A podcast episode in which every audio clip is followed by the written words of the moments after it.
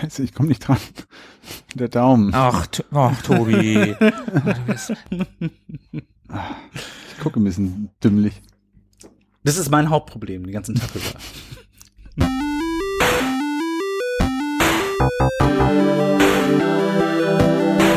Ewig gestern. Der Podcast über Retro-Spiele und Popkultur. Vergangenes und aktuell gebliebenes. Die Retro Boys gehen mit euch der ganz großen Frage nach. War früher wirklich alles besser?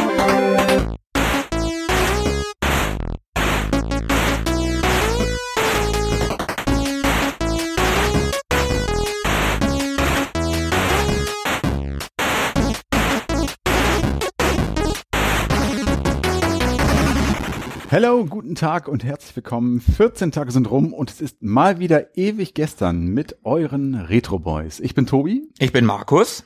Hi, ich bin Sebo. Oh, äh, äh, Moment. Tobi, wa was ist hier los? Äh, das klang nicht nach Philippe. Nein. Was? Ja, okay. Wir, wir, wir sind, wir sind, wir Wer ist sind Philippe? Philippe, Fi- Philippe, Philippe ist der, mit dem wir in der Paralleldimension podcasten. In der Bizarro-Welt. Nein, äh, wir sind super lustig drauf heute. Der Philippe, der ist ja gerade in Mutterschutz. Und darum haben wir uns überlegt, holen wir uns doch vielleicht das ein oder andere Mal Verstärkung. Und der Sebo, der ist ja bekanntermaßen der fantastische Quizmaster unserer Quizze. Überraschung. Ja, und außerdem wohne ich um die Ecke. Du wohnst um die Ecke, richtig? Und wir haben auch keinen anderen gefunden.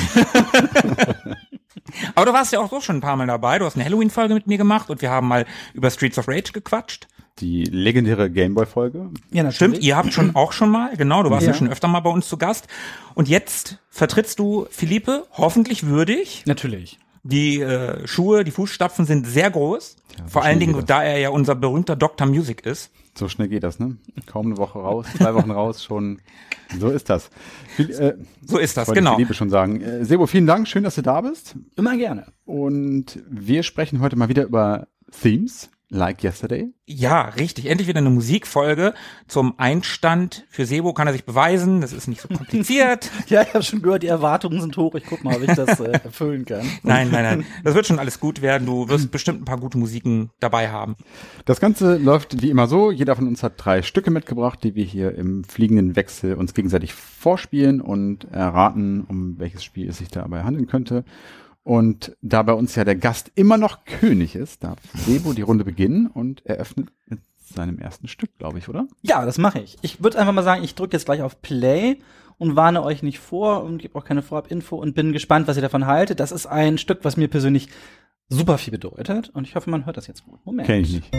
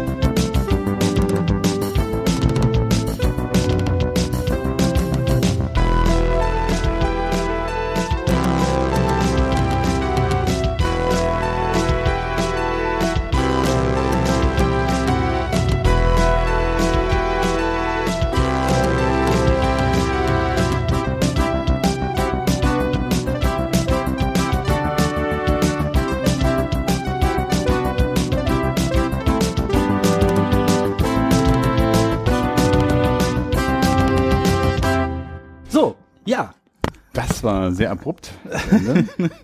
Okay. Ja, das ist das aus dem Intro und dann würde so ein Break kommen und dann passiert was. Das ist halt auch musikalisch untermalt. Das geht halt eigentlich etwas länger, aber das ist der Teil, den ich zeigen wollte. Okay, also ich habe keine Ahnung, was es ist.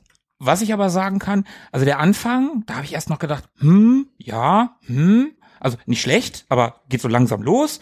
Und dann kommt das Schlagzeug und dann habe ich gedacht, boah, das klingt echt cool. Aber so, hm, ja, hm. Und dann kommt dieser Part, wo das so ein bisschen dramatisch wird. Und den fand ich richtig geil. Das war richtig, richtig gut. Fand ich richtig gut. Ich kann nicht mal sagen, von welchem System das ist. Wenn du nicht geschummelt hast, also wenn, also ein Barebone Atari ST wird's nicht sein.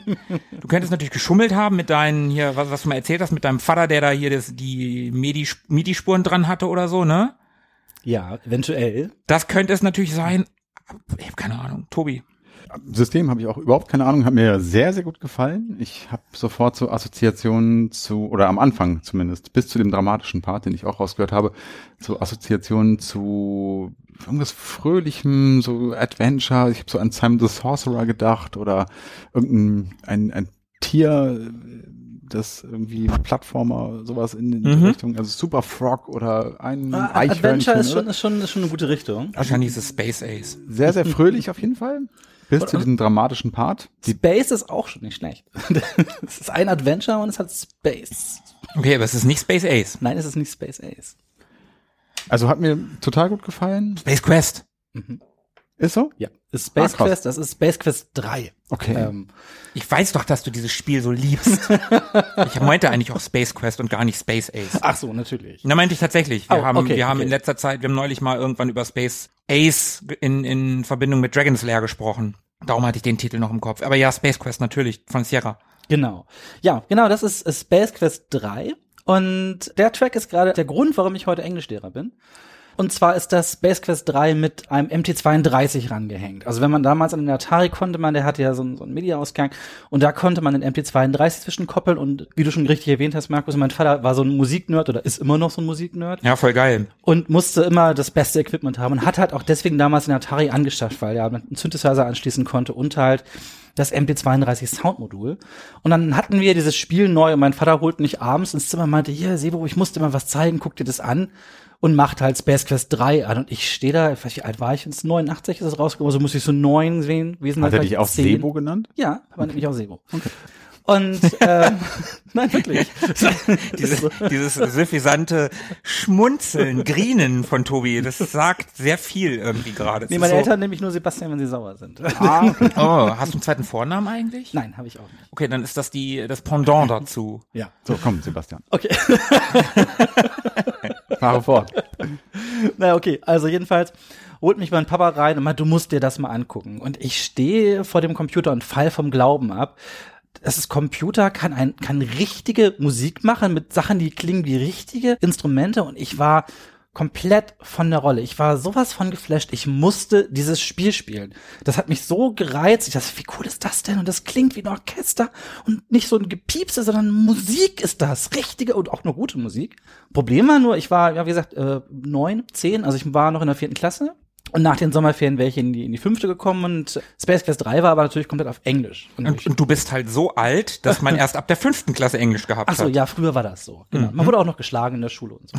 ähm, Ja, die guten alten Zeiten. war, ein paar Narben habe ich noch mich an die fröhlichen Zeiten. Nicht Ganz zu große Hause. Frage, war früher wirklich alles besser? Ah, das äh, können wir am Ende nochmal klären. Gut, also jedenfalls war dieses Spiel halt äh, komplett auf Englisch und ich konnte kein Wort Englisch. Und ich wollte aber dieses Spiel spielen. Und Space Quest 3, altes Adventure, wie gesagt, von 89, hat zwar schon Grafik, ganz gute Grafik eigentlich auch für damalige Zeit, oder relativ zweckmäßig bis okay, aber ich fand die ganz gut. Aber du musst halt noch eingeben, was du machen möchtest. Und du gehst auch in einen Raum und das erste, was du machst, ist, du gibst Look ein. Und dann kommt natürlich ein Textkasten beschreibt, ja, du stehst zu deinem alten, verfallenen Raumschiff, oben links liegt so ein Roboterkopf, unten vor dir liegt der Fluxkompensator und auf der rechten Seite hat der Terminator sein letztes Leben ausgehauen. Irgendwie sowas. So. Und das steht dann da, aber auf Englisch. So, und dann musste ich mir mein Lexikon nehmen und musste nachschauen, was jedes einzelne Wort bedeutet. Und dann musste ich mir denken, was möchte ich denn jetzt machen? Ah, das ist eine Leiter. Ich möchte diese Leiter mitnehmen. Ah, Was heißt denn nehmen? Ah, take. Und was heißt Leiter? Ah, Letter. Take. Letter. Das funktioniert. Und so habe ich meinen ganzen Sommer mit Space Quest 3 verbracht und konnte hinter Englisch. Darum bist du auch so blass. Ja. Das äh, liegt unter anderem daran, weil ich Sommer immer mit romantischen Adventures verbringe. Und ähm, ja, hinterher konnte ich Englisch Space Quest 3 habe ich aber nicht durchgespielt, weil ein krimineller Bekannter hatte uns das Spiel mitgebracht und Der aus leider- Holland. Ja, der kriminelle Bekannte aus Holland, genau. und leider hatte sich auf der letzten Diskette ein Ladefehler eingeschlichen, sodass es gibt eine Art finale Raumschlacht, die man macht, also richtig auch so eine Raumschlacht mit äh, Schießen und so. Und dann danach würde der Abspann laden. Das ist mir nur leider nie gegönnt gewesen. Ich habe also das Spiel leider nie zu Ende gespielt. Auch Probleme, die die heutige Jugend niemals nachvollziehen wird. Nee, das stimmt allerdings. Ich habe ein ganz ähnliches Erlebnis mit Beneath a Steel Sky gehabt auf Ah. dem Amiga. Ja. Das größte Spiel, das es auf dem Amiga gab, 15 Disketten.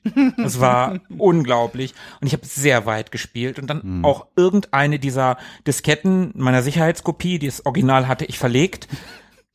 Wie manche Originale damals. Äh,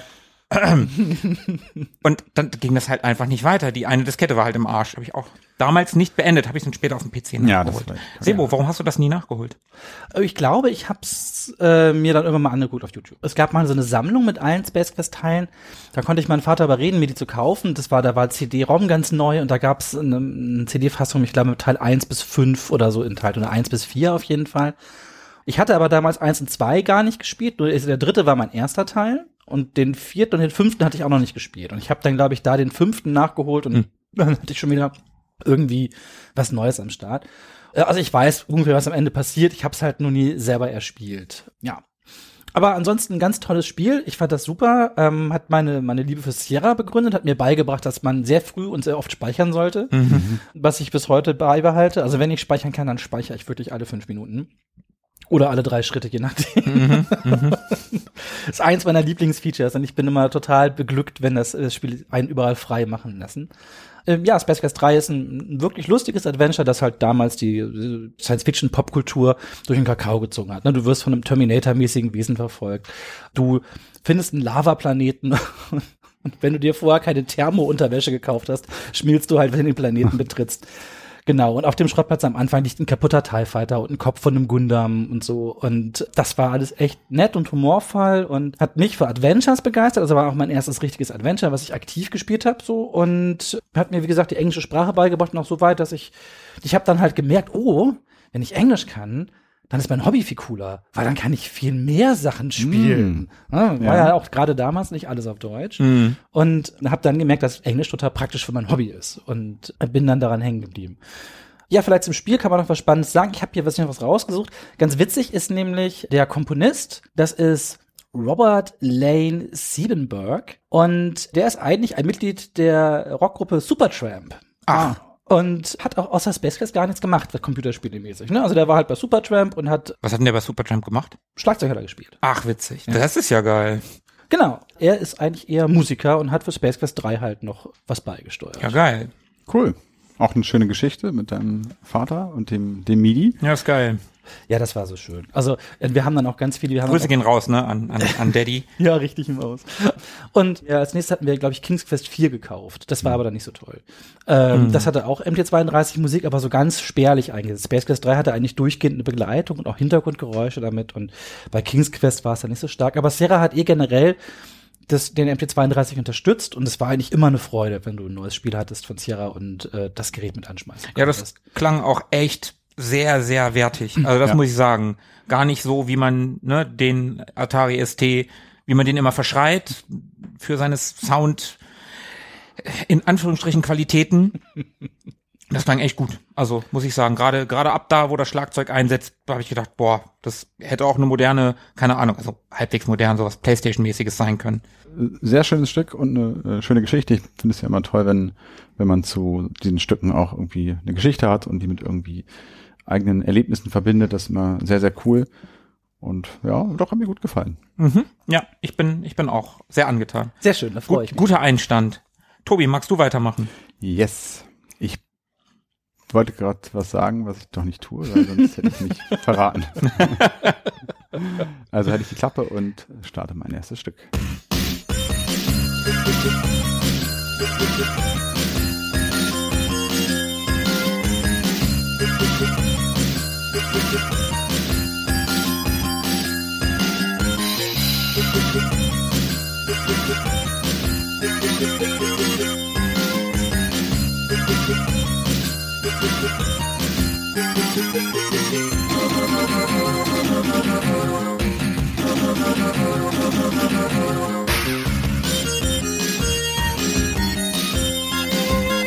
ist gut. Das ist richtig gut. Ach, das ist echt super. richtig gut.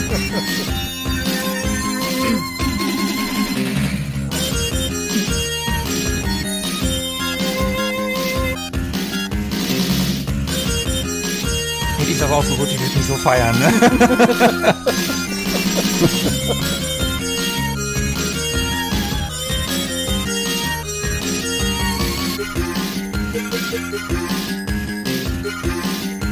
Ich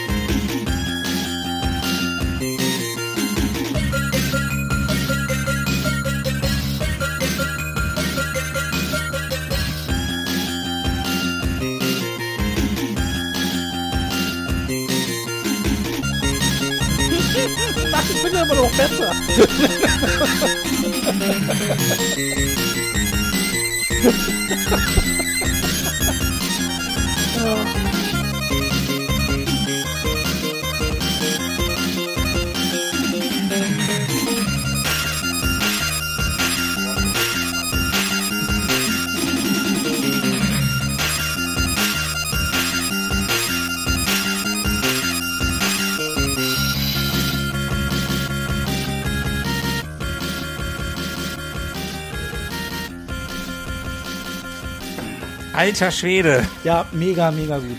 Alter, das, hört, das wird ja immer besser, Tobi. Also, also hätte ich das ausgesucht, ich würde mich so feiern und mich jetzt schon zum Gewinner der Folge machen.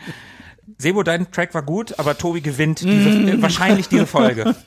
Zumindest diese Runde vielleicht. Nee, ich, also das ist schon, also mit, mit Blick auf meine Tracks, ich, boah, ist das gut. Aber ich Äh, habe schon noch was ziemlich Gutes Ja, dabei, was hör sehr auf. eigen ist, muss ich Hör sagen. doch auf. Er ist schon ziemlich gut, da gebe ich Alter recht. Schwede, Amiga, ganz klar Amiga. Ja, da liegst du schon mal äh, richtig mit. Sonst So, Sebo, guck mal, das, das kann der Amiga ohne Hilfe, ne? Ja, ja, ja.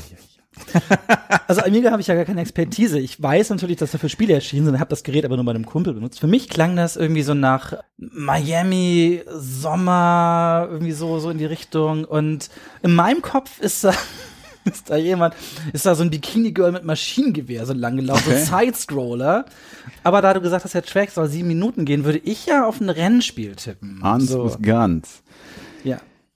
Mhm, okay. Aber ich habe natürlich da keine Ahnung was. Also ich kenne den Track nicht, fand ihn fantastisch. Aber ich finde so, das hat so ein Sommergefühl so und äh, ja, ich hätte so Richtung Rennspiel getippt. Mhm. Also über die Plattform machen wir jetzt keine hier, da hat Max schon recht gehabt. Hast du noch eine Idee, aus welchem Jahr das stammen könnte? Boah, 90, 89, relativ früh noch. Doch, würde ich sagen. oder? Ich habe leider auch keine Idee. Ich bin der Meinung, das zu kennen. Ich bin mir Kennst du? Fast zu ein, ja, okay, okay, du sagst es auch schon. Ich bin Ja, mir auch ja. sehr, sehr sicher, dass ich es kenne. Oh, was ist das? Kenne ich es gut? Offensichtlich nicht. Ich hätte ja auch erst hab ich gedacht, ein Prügelspiel, aber wenn der Track sieben Minuten ist, äh, so lang geht kein Kampf. Da ist ja immer so ein Zwei-Minuten-Timer. Prügelspiel auf dem Amiga, Street Fighter hatte nicht so einen guten Soundtrack. Elfmania hatte nicht so einen guten Soundtrack und Body Blows war Ich ganz cool, sagen, Buddy klang Blows aber ich- sehr anders. Okay. Das ist nicht Body Blows, da bin ich mir sehr, sehr sicher. Mhm. Äh, Ich mir auch. äh, ich weiß ich nicht, Rennspiel, wo du jetzt Rennspiel gesagt hast, sowas wie Supercars oder so. Das hat ja auch so Outrun-Feeling, aber Outrun hat ja, das ist ja nicht Outrun. Also es gibt ja auch diese Spiele, deren Soundtracks nicht so 100%ig matchen mit, dem, mit der Story, mit dem Gameplay, mit das ist eigentlich Allem. Lionheart. und das war glaube ich auch in der Zeit, also es ist tatsächlich von 89 Ehrlich? Mhm. Oh, das hätte ich, alter Schwede, hätte ich nie gedacht. Ich dachte, das ist viel neuer. und ich glaube, das war zu der Zeit auch durchaus häufiger mal so der Fall, dass da einfach ne, aufgrund der, der der Mittel und der Möglichkeiten einfach auch mal Tracks produziert worden sind, die nicht hundertprozentig gepasst haben zum Spiel. Ja. Die Ja, hat ja. einfach jemand gemacht, weil jemand da war, der es konnte und ja, da konnte es jemand richtig gut, würde ich sagen. da konnte es jemand richtig gut. Soll ich es auflösen? Ja, bitte. Okay, also der Track heißt Daddy Mark und ist der Titeltrack und gleichzeitig der Track der ersten Stage, deswegen ist er auch so lang. Und er stammt aus dem Spiel Ninja Warriors. Ach krass. Ach, nee. Mhm. Ist da das, haben wir- ist da das, haben wir jetzt das wo schon- man, wo man einen Roboter ninja Ja, eigentlich ja, jetzt? ja. Ah, das hatte ich sogar. Da, da haben wir, da haben wir schon, Atari. da haben wir schon ein paar Mal drüber gesprochen in den letzten Folgen. Ja. da hast du noch gesagt in irgendeiner Folge, ach, das kennt doch keiner. Ja. Aber das war auch tatsächlich der Grund. Ich habe das Spiel nämlich auch nie wirklich gespielt. Ich kenne das natürlich und wir haben es bei dir ab und zu mal gespielt, aber ich habe es mir vor kurzem mal auf YouTube angeschaut, um die Erinnerung ein bisschen aufzufrischen, weil wir darüber gesprochen haben. Und da ist mir dann dieser Track irgendwie ins Ohr gefallen. Oh, ich, bin, ich bin ja fast sauer, dass ich das nicht gemacht habe. Das ist Wirklich so gut. Mann, ist der gut. Also, ja, Ninja Warriors hatte ich sogar im Original. Also ich glaube, eins von ganz wenigen Atari-Spielen, das gab's mal auf dem Grabbeltisch. Und ich fand das Cover so cool und konnte meinen Vater überreden, das mitzunehmen. Und habe das auch relativ häufig gespielt, weil es halt ein Original war, was für uns damals was ganz Besonderes war, weil wir immer ganz schnell alle anderen Originale verloren haben und das dann behalten. Mhm, ja, ja, ja. Ähm, und hab aber, also ich weiß nicht, auf, auf dem Art, ich habe da keine Erinnerung an den Soundtrack und vielleicht klang es auf dem Atari auch ganz anders. Wahrscheinlich. Ich kann noch ein paar Sachen dazu sagen. Also Ninja Warriors ist ein Beat'em Up von 89, ist von Random Access entwickelt worden. Das sind die Kollegen, die auch Silkworm zum Beispiel gemacht haben. Ah. Oh, nice. Und von Virgin Mastertronic gepublished. Das Copyright liegt in dem Fall bei Taito. Das ist nämlich eigentlich eine Arcade-Umsetzung, wurde aber auf diverse andere Plattformen portiert, also eben den Amiga, den Atari ST, Sebo, den ZX Spectrum, C64, PC Engine und so weiter. Mega CD war auch dabei. Und 1994 gab es ein Remake auf dem Super Nintendo, das hieß dann The Ninja Warriors Again. Das kenne ich tatsächlich nicht. Ja, das ist eine erweiterte, also das ist eigentlich ein ganz anderes Spiel. Da kannst du Charaktere aussuchen. Das Ding, was ist, was 2019 rausgekommen ist, das ist ein Remake, also tatsächlich auch ein Remake der Super Nintendo Fassung, ist aber komplett neu gemacht, also neu gezeichnet, mehr Animationsphasen, erheblich aufgebohrt, das Spiel. Aber ich glaube, der Soundtrack ist ein anderer. Ich habe es leider noch nicht gespielt. Kann man ja auch kaum besser machen. Ist schwierig. Die Handlung möglicherweise schon, also dazu ist noch nicht allzu viel zu sagen. Ich sage nur, dystopische Zukunft, Wissenschaftler entwickeln Androiden, die es gegen das tyrannische Regime aufnehmen sollen und ja, das ist auch schon im Wesentlichen. Das reicht ja auch, um Leuten aufs Maul zu hauen. Grundsätzlich schon, ja, finde ich Ja. Genug, ne? genug Ja. Gründe auf jeden Fall, aber ja, darum geht's ja auch nur so äh, untergeordnet hier. Wir haben es bei dir ab und zu mal gespielt, Mhm. Markus, darum hatte ich es irgendwie so ein bisschen noch in Erinnerung und das Stück selber, also zumindest das Original vom Arcade, stammt von Hisayoshi Ogura, der auch die Stimme von Marco in Kaisernackel gesprochen hat übrigens. Ach ja, klar. Mhm. Wer weiß das nicht? Und der ist vor allem Mitglied gewesen in Taitos eigener Hausband, Ah. Suntata. So. Also ein Vollblutmusiker. Aber dieses Stück wurde komponiert von Ronald Piket Weserik.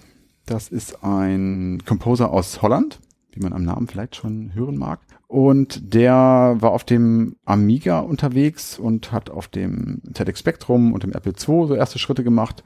Und ja, Programmierung auch natürlich in dieser Zeit, ich habe es gerade schon so angerissen kurz, wie es immer so war, hat man damals ja in Personalunion entwickelt und Musik gemacht. Das war ja tatsächlich nicht ungewöhnlich und so auch der Ronald. Und er hat so ein bisschen außergewöhnliche Vita hinter sich. Also er hat da in den Niederlanden gewohnt und irgendwann dort seinen Arbeitgeber verlassen und hat dann eine vom Arbeitsamt geförderte Umschulung zum COBOL-Programmierer gemacht.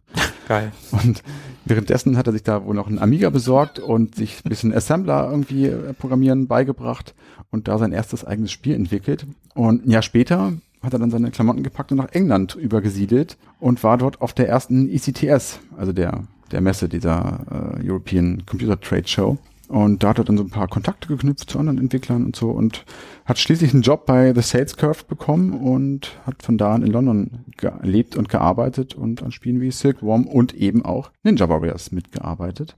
Und wie ich finde, hat er das ganz hervorragend gemacht. Auf jeden Fall. Ja, da kann man nicht meckern. Ich bin voll begeistert. Ich werde mir das auf jeden Fall noch mal, noch mal reinziehen komplett. Die sieben Minuten, die gönne ich mir. Die- Total, ist auch total schön. Das ist auch, geht so voll in die Art von, von Musik, die ich mag. So, also auch von der Melodie her und sowas. Und sowas, ich finde das immer total schwer. Oft stört mich irgendwas oder es geht in eine Richtung, die mir nicht gefällt. Und ich fand das hier einfach komplett rund. Und es wurde einfach immer nur besser. Ja, Also, ja, schon- ja, ja, ja, Das ja. ist schon ziemlich super. Ja.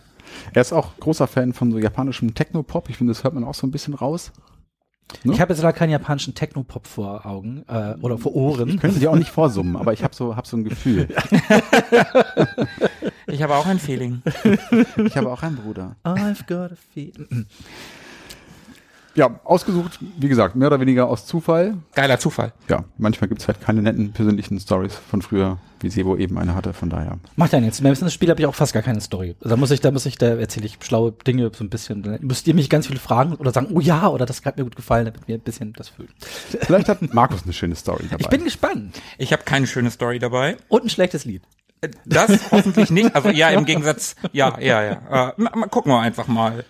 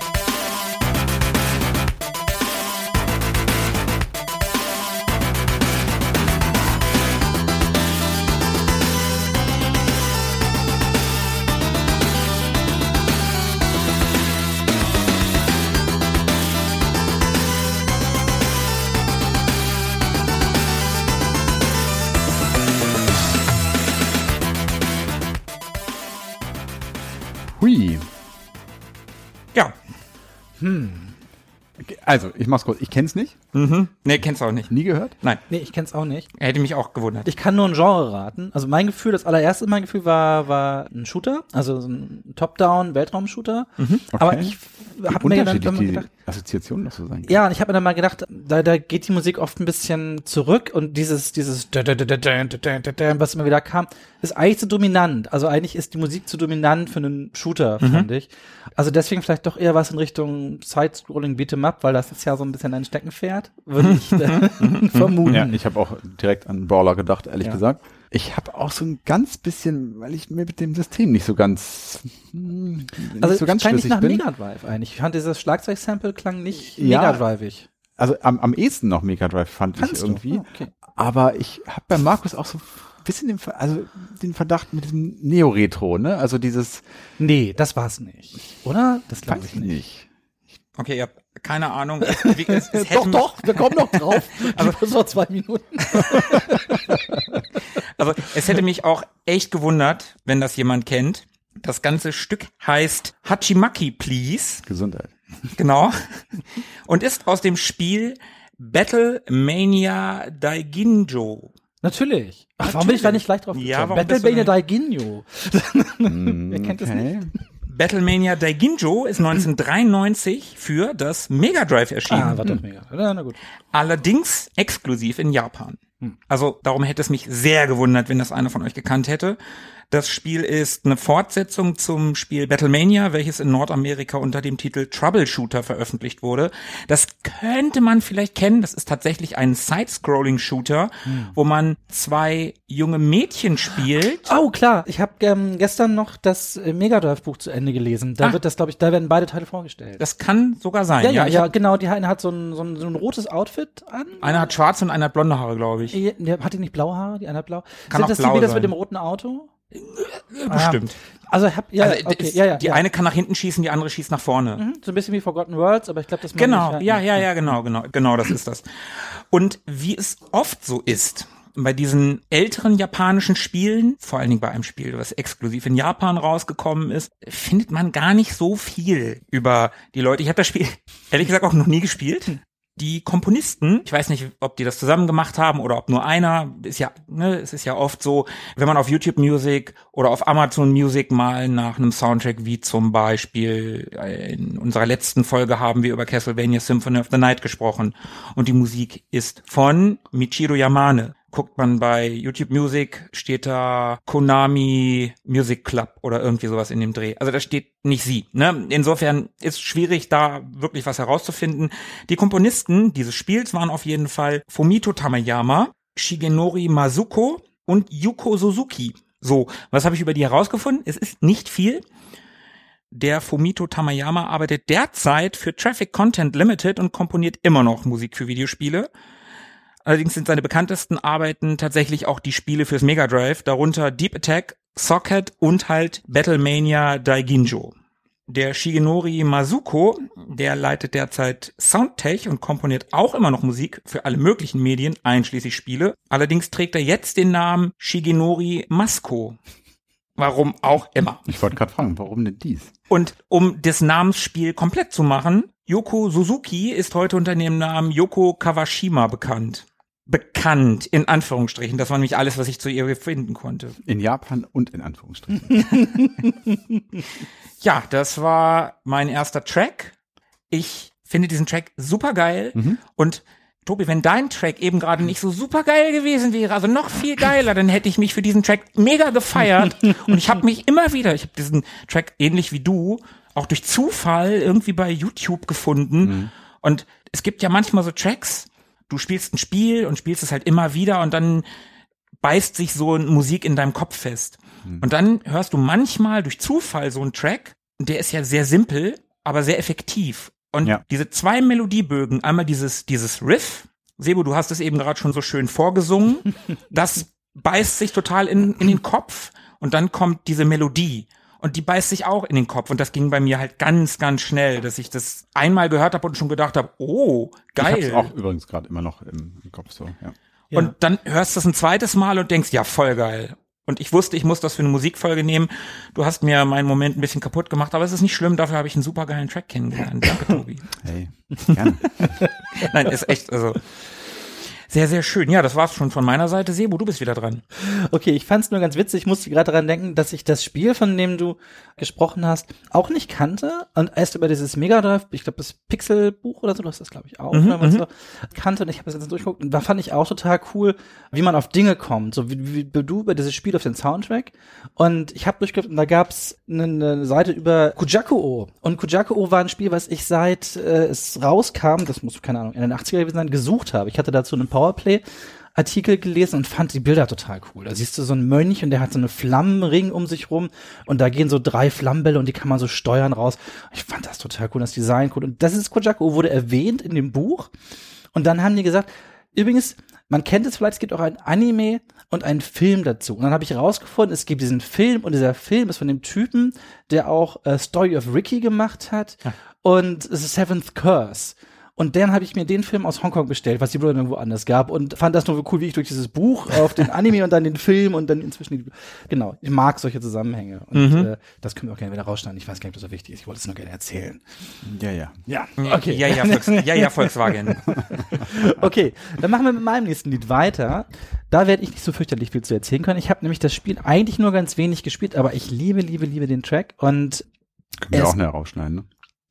Das ja, ihr könnt einfach alles, ja. was ich sage, rausschneiden. Das hatten ja, wir sowieso macht vor. keine. Ja, ja. Nein, Sebu, nein, nein, du hast doch nur ein, ein Lied vorgestellt. Und du hast doch kaum was dazu gesagt. Sehr lange geschrieben. Andächtig. Also, ich liebe den Track. Das ist das Intro des Spiels. Und natürlich ist es noch ein bisschen schöner, wenn man das Intro sieht, denn das ist, ach, da sage ich nachher was. So, ich mache jetzt einfach den Song an und bin gespannt, was ihr davon haltet. Ich finde den ganz, ganz großartig.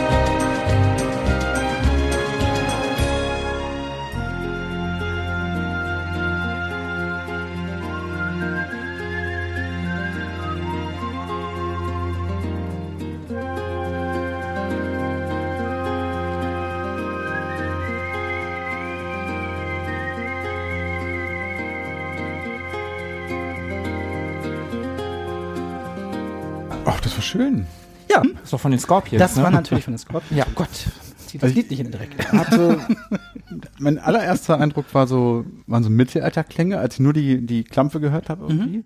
Dann kam Ennio Morricone ins Spiel. Mhm. Und zwischendurch so ein bisschen auch so Reisedokumentationen, so ein bisschen so, so beliebige Gitarren, weißt du, so, komm so schon. Net, nettes Geplätscher irgendwie. Aber dann hat sich das so geöffnet, finde ich, und ist sehr episch geworden. Und dann war ich auch ganz schnell weg wieder vom Mittelalter und doch eher beim Italo-Western. Markus hat es zwischendurch auch angedeutet und ist in Duellposition übergegangen. Aber ja, jetzt habe ich versucht, meine Unwissenheit, um was es sich handeln könnte, mit Assoziationen zu äh, übertünchen. Ich habe keine Ahnung. Ich weiß es nicht. Ich glaube es zu wissen. Okay, cool. Dann äh, schieß doch los. Im wahrsten Sinne. Zieh Schurke. Also ich habe früher eine ganze Zeit lang das Wildwest-Rollenspiel Deadlands gespielt. Und da war man dann immer auf der Suche nach Hintergrundmusik, nach Westernmusik, die gut plätschern konnte im Hintergrund, ohne dass sie genervt hat. Und da ist so ein, und das meine ich jetzt mit dem allergrößten Respekt, da ist so ein Ennio Morricone für Arme genau das Richtige. Er versucht Ennio Morricone zu kopieren, kriegt es aber nicht ganz hin. Er kriegt diese Epik nicht so hundertprozentig hin, aber das ist schon ein sehr, sehr guter Track und man hat sofort Italo-Western-Vibes.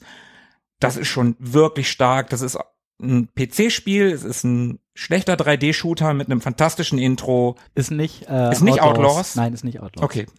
Dann ist es Desperados. Nein, ist kein PC-Spiel. Dann nehme ich alles zurück und behaupte das Gegenteil. Aber das ist, ich glaube, es gibt ja auch gar nicht so viel anderes in die Richtung. Also ich Äh, denke der Schatz auch, im Silbersee auf dem Amiga. nein, es ist auch Auch kein Amiga-Spiel gewesen. Aber ich glaube auch Outlaws ist auch das erste, also ich glaube das bekannteste, was man sofort Auf im Kopf hätte. jeden Gab Fall. ja auch nicht viel. Es hatte wirklich einen großartigen Soundtrack. Outlaws klingt halt exakt so. Ja, genau. Das hier ist ein japanisches Spiel. Oh. Es ist ein Rollenspiel von, oh, wollt ihr raten? Also es ist auf jeden Fall ein CD-Spiel. Ja, klar. Es hat ein Anime-Intro, was dazu abläuft, was mit der Musik zusammen unglaublich. Das ist ein wirklich sehr, sehr schönes Intro. Das gucke ich mir, glaube ich, alle halbe Jahre mal wieder auf YouTube an, weil ich es einfach so schön finde. Dann ist es von 1999. Mhm, Ist ein bisschen früher rausgekommen. Es ist in Japan 96 Hör rausgekommen. doch auf, das ist doch Outlaws. Du lügst doch hier wie gedruckt. Es ist Teil einer Reihe. Es ist Wild Arms. Oh, jetzt kommt kein, oh, ach ja, Wild Arms. Das heißt Wild Arms. Ken, kennt Wild Arms nicht? Ach, Leute. Komm, ey, der lügt doch wie gedruckt. Das ist doch Outlaws. Hör doch auf. Schneiden wir raus. Wir schneiden das so um, dass es Outlaws ist. Ja, würde ich auch sagen. Wir, schn- wir schneiden auch halt andere Musik rein. Wir schneiden die Outlaws-Musik rein. Oh Damit, Mann. damit er nämlich wie ein Trottel aussieht und nicht ich. oh Mann. Ja, also es gibt eine Menge Wild Arms Teile. Der erste kam halt 96 raus, der zweite 99, der dritte 2002. Dann kam Code F 2003, und 2005 kam der vierte Teil raus. Und mehr habe ich hier, glaube ich, gerade gar nicht stehen, weil das ist, sind die Teile, an der diese Komponistin übrigens äh, gearbeitet hat. Das ist von einer Frau und zwar von Michiko Naruke. Und das kam, wie gesagt, kam 96 raus. Hier muss es dann 98 in Europa rausgekommen. Das heißt, bei mir fiel es auch ein bisschen unter den Tisch, weil ich natürlich voll im Final Fantasy Fieber war. Und Wild Arms noch relativ altbackene Technik. hat. Das ganze Spiel ist eigentlich in 2D. Du hast eine 2D-Übersichtskarte, du läufst in 2D durch die Gegend und nur die Kämpfe sind in 3D gehalten. Und ja, das Coole ist halt, dass du dieses Western-Setting hast. Es mischt halt Western und Science Fiction. Also du bist halt, das ist alles schon so, die Städte sehen aus wie im Wilden Westen. So hast du Wild-West-Umgebung. Du schießt natürlich auch mit Colts, aber natürlich gibt's auch Außerirdische und Roboter, die da in diesen Mix mit reingeworfen werden. Und ja, ich glaube, ich habe Teil 3 auch irgendwo für die Playstation noch rumfliegen. Und Teil 1 habe ich damals angefangen, aber als ich die Playstation neu hatte, wollte ich halt coole Technik sehen und geile Grafik. Und Wild Arms hat halt dieses unfassbare Intro. Es hat halt wirklich ein 1A Anime-Intro, super butterweich animiert, toll gezeichnet. Und diese Musik dazu. Und ich mach das und ich bin da hingeschmolzen. Das muss das beste Spiel der Welt sein. Fand ich ja nicht so gut. Also das hat halt, äh, wie gesagt, grafisch ist es nicht so super. Und ist ein bekanntes Spiel eigentlich. Deswegen wundert es mich ein bisschen, dass ihr von der Reihe noch gar nichts gehört habt. Und Nee, aber das äh, braucht dich bei mir auch gar nicht wundern. Ich bin gar nicht, gar nicht sozialisiert mit, diesen mit diesen japanischen Spielen. ja, Also ich habe mit Anime und so auch nicht so wahnsinnig viel am Hut, bin aber umso überraschter immer wieder, weil du ja von einem Western-Setting sprichst und ich das gar nicht so in Japan verorte und finde es dann immer ganz erfrischend und überraschend, dass es da diese ja diese Verknüpfungen teilweise gibt. Ne? Also man assoziiert ja jetzt erstmal mit Japan nicht unbedingt den Wilden Westen. dass es dann dennoch irgendwie sowas gibt, finde ich erstmal cool. Und was ich auch immer wieder überrascht finde aus der japanischen Spielesphäre, und das kenne ich aus den Spielen, die ich so recherchiere, halt gar nicht, dass es dort einfach wahnsinnig viele weibliche Komposerinnen gibt oder Komponistinnen. Hatten wir Mhm. jetzt ja gerade bei Castlevania und jetzt schon wieder und ich habe wir haben schon etliche andere Spiele gehabt, wo es einfach auch weibliche Komponistinnen gab. Und Ich hatte ja eben auch eine. Genau. Ja. Kennt man so aus dem europäischen äh, Umfeld, aus dem europäischen Composer-Dunstkreis eigentlich überhaupt nicht. Fällt Naja, aber erinnere dich ein. mal an Streets of Rage, da war eine m, Frau auch Liedprogrammiererin. Ja. Ne, also die, Genau, Es ist vielleicht nicht exklusiv äh, die Composer-Rolle, sondern grundsätzlich gibt es da in der Spieleindustrie in Japan deutlich mehr. ja, es ist einfach Äh, viel, viel üblicher in Japan, dass auch Frauen spielen. Also auch früher schon. Ja. Mittlerweile ist das ja hierzulande Gott sei Dank auch angekommen oder in unseren Breiten, aber damals. aber auch in der Industrie, ne? Mhm. Das finde ich schon, ja, Ja. ist mal wieder auffallend. Ja, ich finde es halt cool. Es ist ja auch halt ein mega Alleinstellungsmerkmal, ein Wildwest-Rollenspiel und vor allem ein japanisches Wildwest-Rollenspiel findest du sowas. Ne? Und Ja. Waldabends, ich habe nochmal gut, hält sich halt auch bis heute weiterhin. Die Dame ist auch immer noch aktiv für die Spielerei. Ich glaube, das letzte Mal hier steht gerade Waldabends Million Memories von 2018 hat sie noch dran gewirkt und sie ist immer noch aktiv.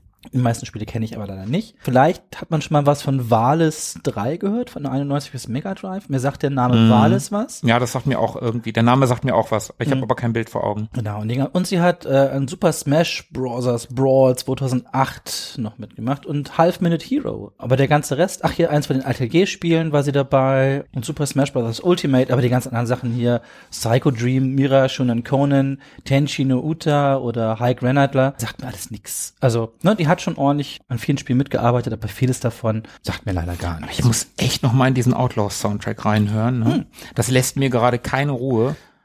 Hm. Ich finde es auch ganz schön, sie orientiert sich, hat sie auch Ennio Morricone, hattet ihr, glaube ich, beide auch genannt. Ja, klar. Und hier steht auch noch mal im äh, Wikipedia hatte ich noch mal offen. The game's overworld theme Lone Bird in the Shire contains the melody from Ennio Morricone's The Ecstasy of Gold, originally from The Good, the Bad and the Ugly. Also im Spiel hat man sogar also eine Adaption eines Ennio Morricone Songs. The Good, the Bad and the Ugly, weil Tobi, du hast gerade gesagt, du siehst in Japan und Western, das siehst du nicht so. Es gibt einen ganz, ganz tollen koreanischen Western. Der heißt Den habe ich The, bis heute noch nicht oh, geguckt. der ist so gut. Ich habe die Blu-ray zu Hause im Regal, aber so ich ein guter Film, den können wir mal zusammen gucken. The Good, the Bad, the and Weird. Weird. Genau. Das ist so ein guter Film, der, der, ah, der spielt 1919, 1900, Ich weiß, dass ich 13, von dem Regisseur einiges Oh, gesehen so hatte, aber ich habe den halt noch nicht geguckt. Ich glaube, der hatte auch, hat der Man from Nowhere gemacht oder Perfect Life? Ach, ich weiß nicht. Ich hatte auf jeden Fall zwei, drei andere Filme von dem gesehen, die ich sehr mochte. richtig guter Film. Und äh, ja, dann setze ich, ich hab, äh, bin eh gerade dabei, Filme abzuarbeiten. Dann setze ich die mal mit auf die Liste. Ja, cool. cool. Cool, cool, cool. Cool. Tobi, Ja, ich bin gespannt, ob man mein Pfeif-Western-Japano-RPG noch toppen kann. Tobi hat, hat das schon getoppt mit seinem ersten Track. Hör doch auf. Tobi hat auf. uns alle mit seinem ersten Track getoppt. Jetzt habe ich schon Schiss, dass ich beim dritten, dass er nicht so gut ankommt. Wobei ich das Lied, ne, ist mal. Ja, wir haben schon einiges an Pulver verschossen, das stimmt. Okay, Runde zwei, Ja. dann geht's los.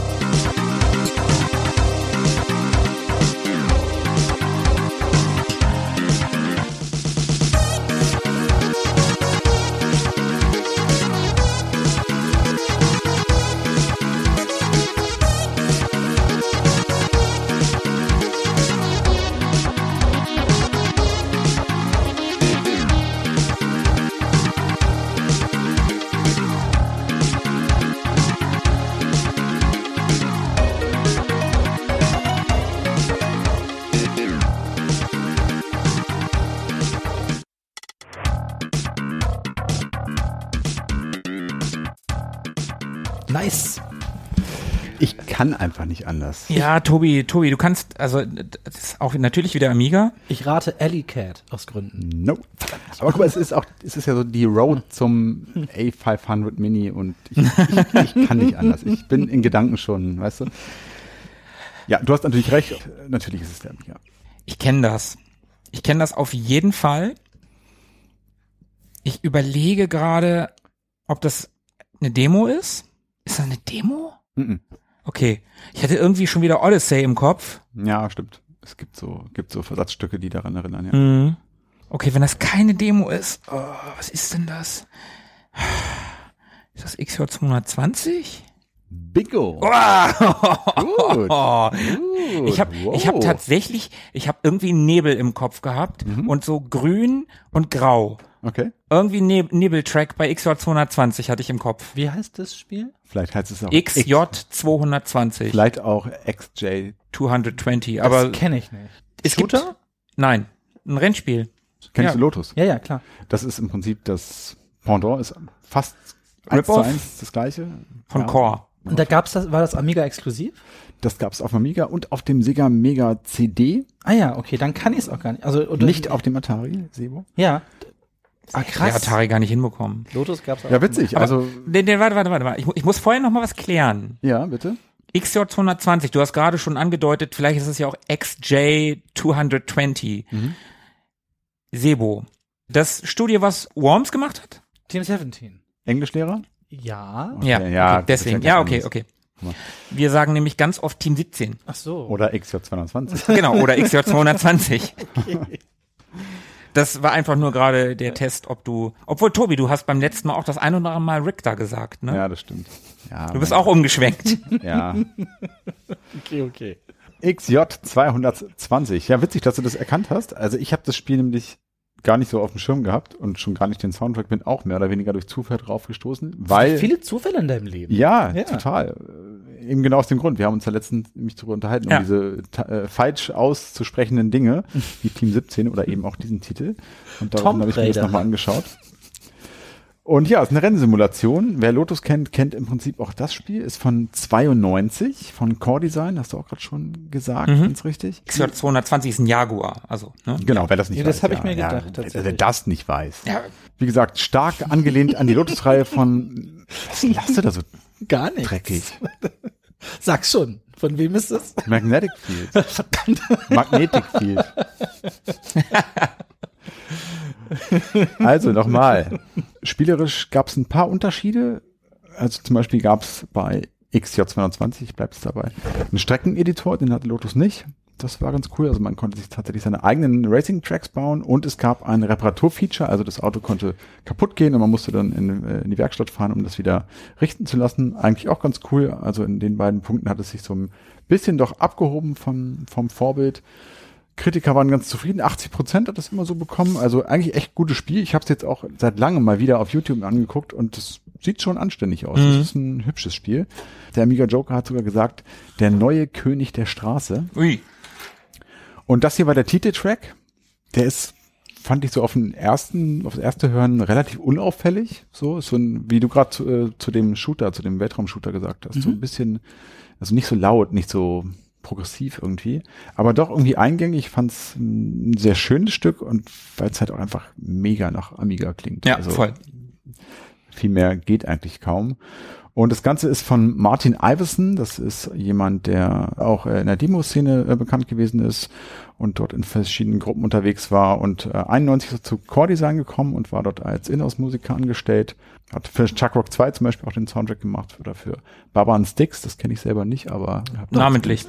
Kenne ich auch. Also ich habe jetzt kein, also ich kenn's, aber glaube ich auch eher vom Namen her. Und der hat für Curse of Enchantia und Heimdall und Wolfchild Musik gemacht, später auch für die Tomb Raider Reihe. Also der hat ordentlich was abgeliefert. Auch zu Psychnosis Agony hat er seinen Teil beigetragen, also zu dem Stück. Und ja, wie so viele Komposer in der Zeit hat auch er auf dem C64 seine ersten äh, Erfahrungen gesammelt. Nie eine richtige Musikausbildung gemacht, wie ebenfalls fast niemand zu dieser Zeit.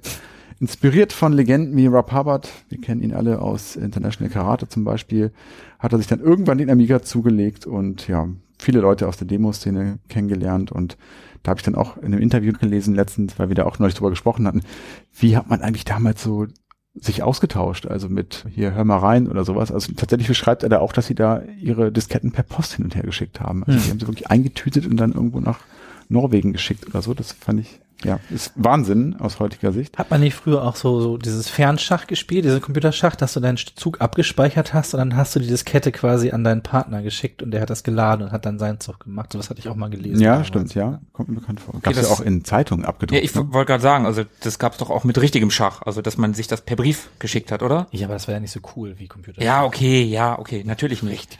Naja, als echter Vollblutmusiker ist er natürlich auch heute noch aktiv und äh, remixt und produziert und macht Musik für andere Projekte, für Jazzanova, für Bob Sinclair, also ist eher so in der Trip-Hop, New Jazz Richtung unterwegs und ja, hat da auch so ein paar Veröffentlichungen auf jeden Fall geha gehabt in den letzten Jahren. Ich selber war eher Team Lotus, hab das so ein bisschen links liegen lassen, aber zu Unrecht, glaube ich. Mhm. Ja, glaube ich auch. Also, hat mir aber auch gut gefallen. Ich fand ja, auch die Musik cooler. Track. Markus, womit triffst du uns? Ins Herz. Ich, ich bin sehr gespannt. Also wir gehen jetzt, das kann ich schon mal vorwegnehmen, ein bisschen zurück. So.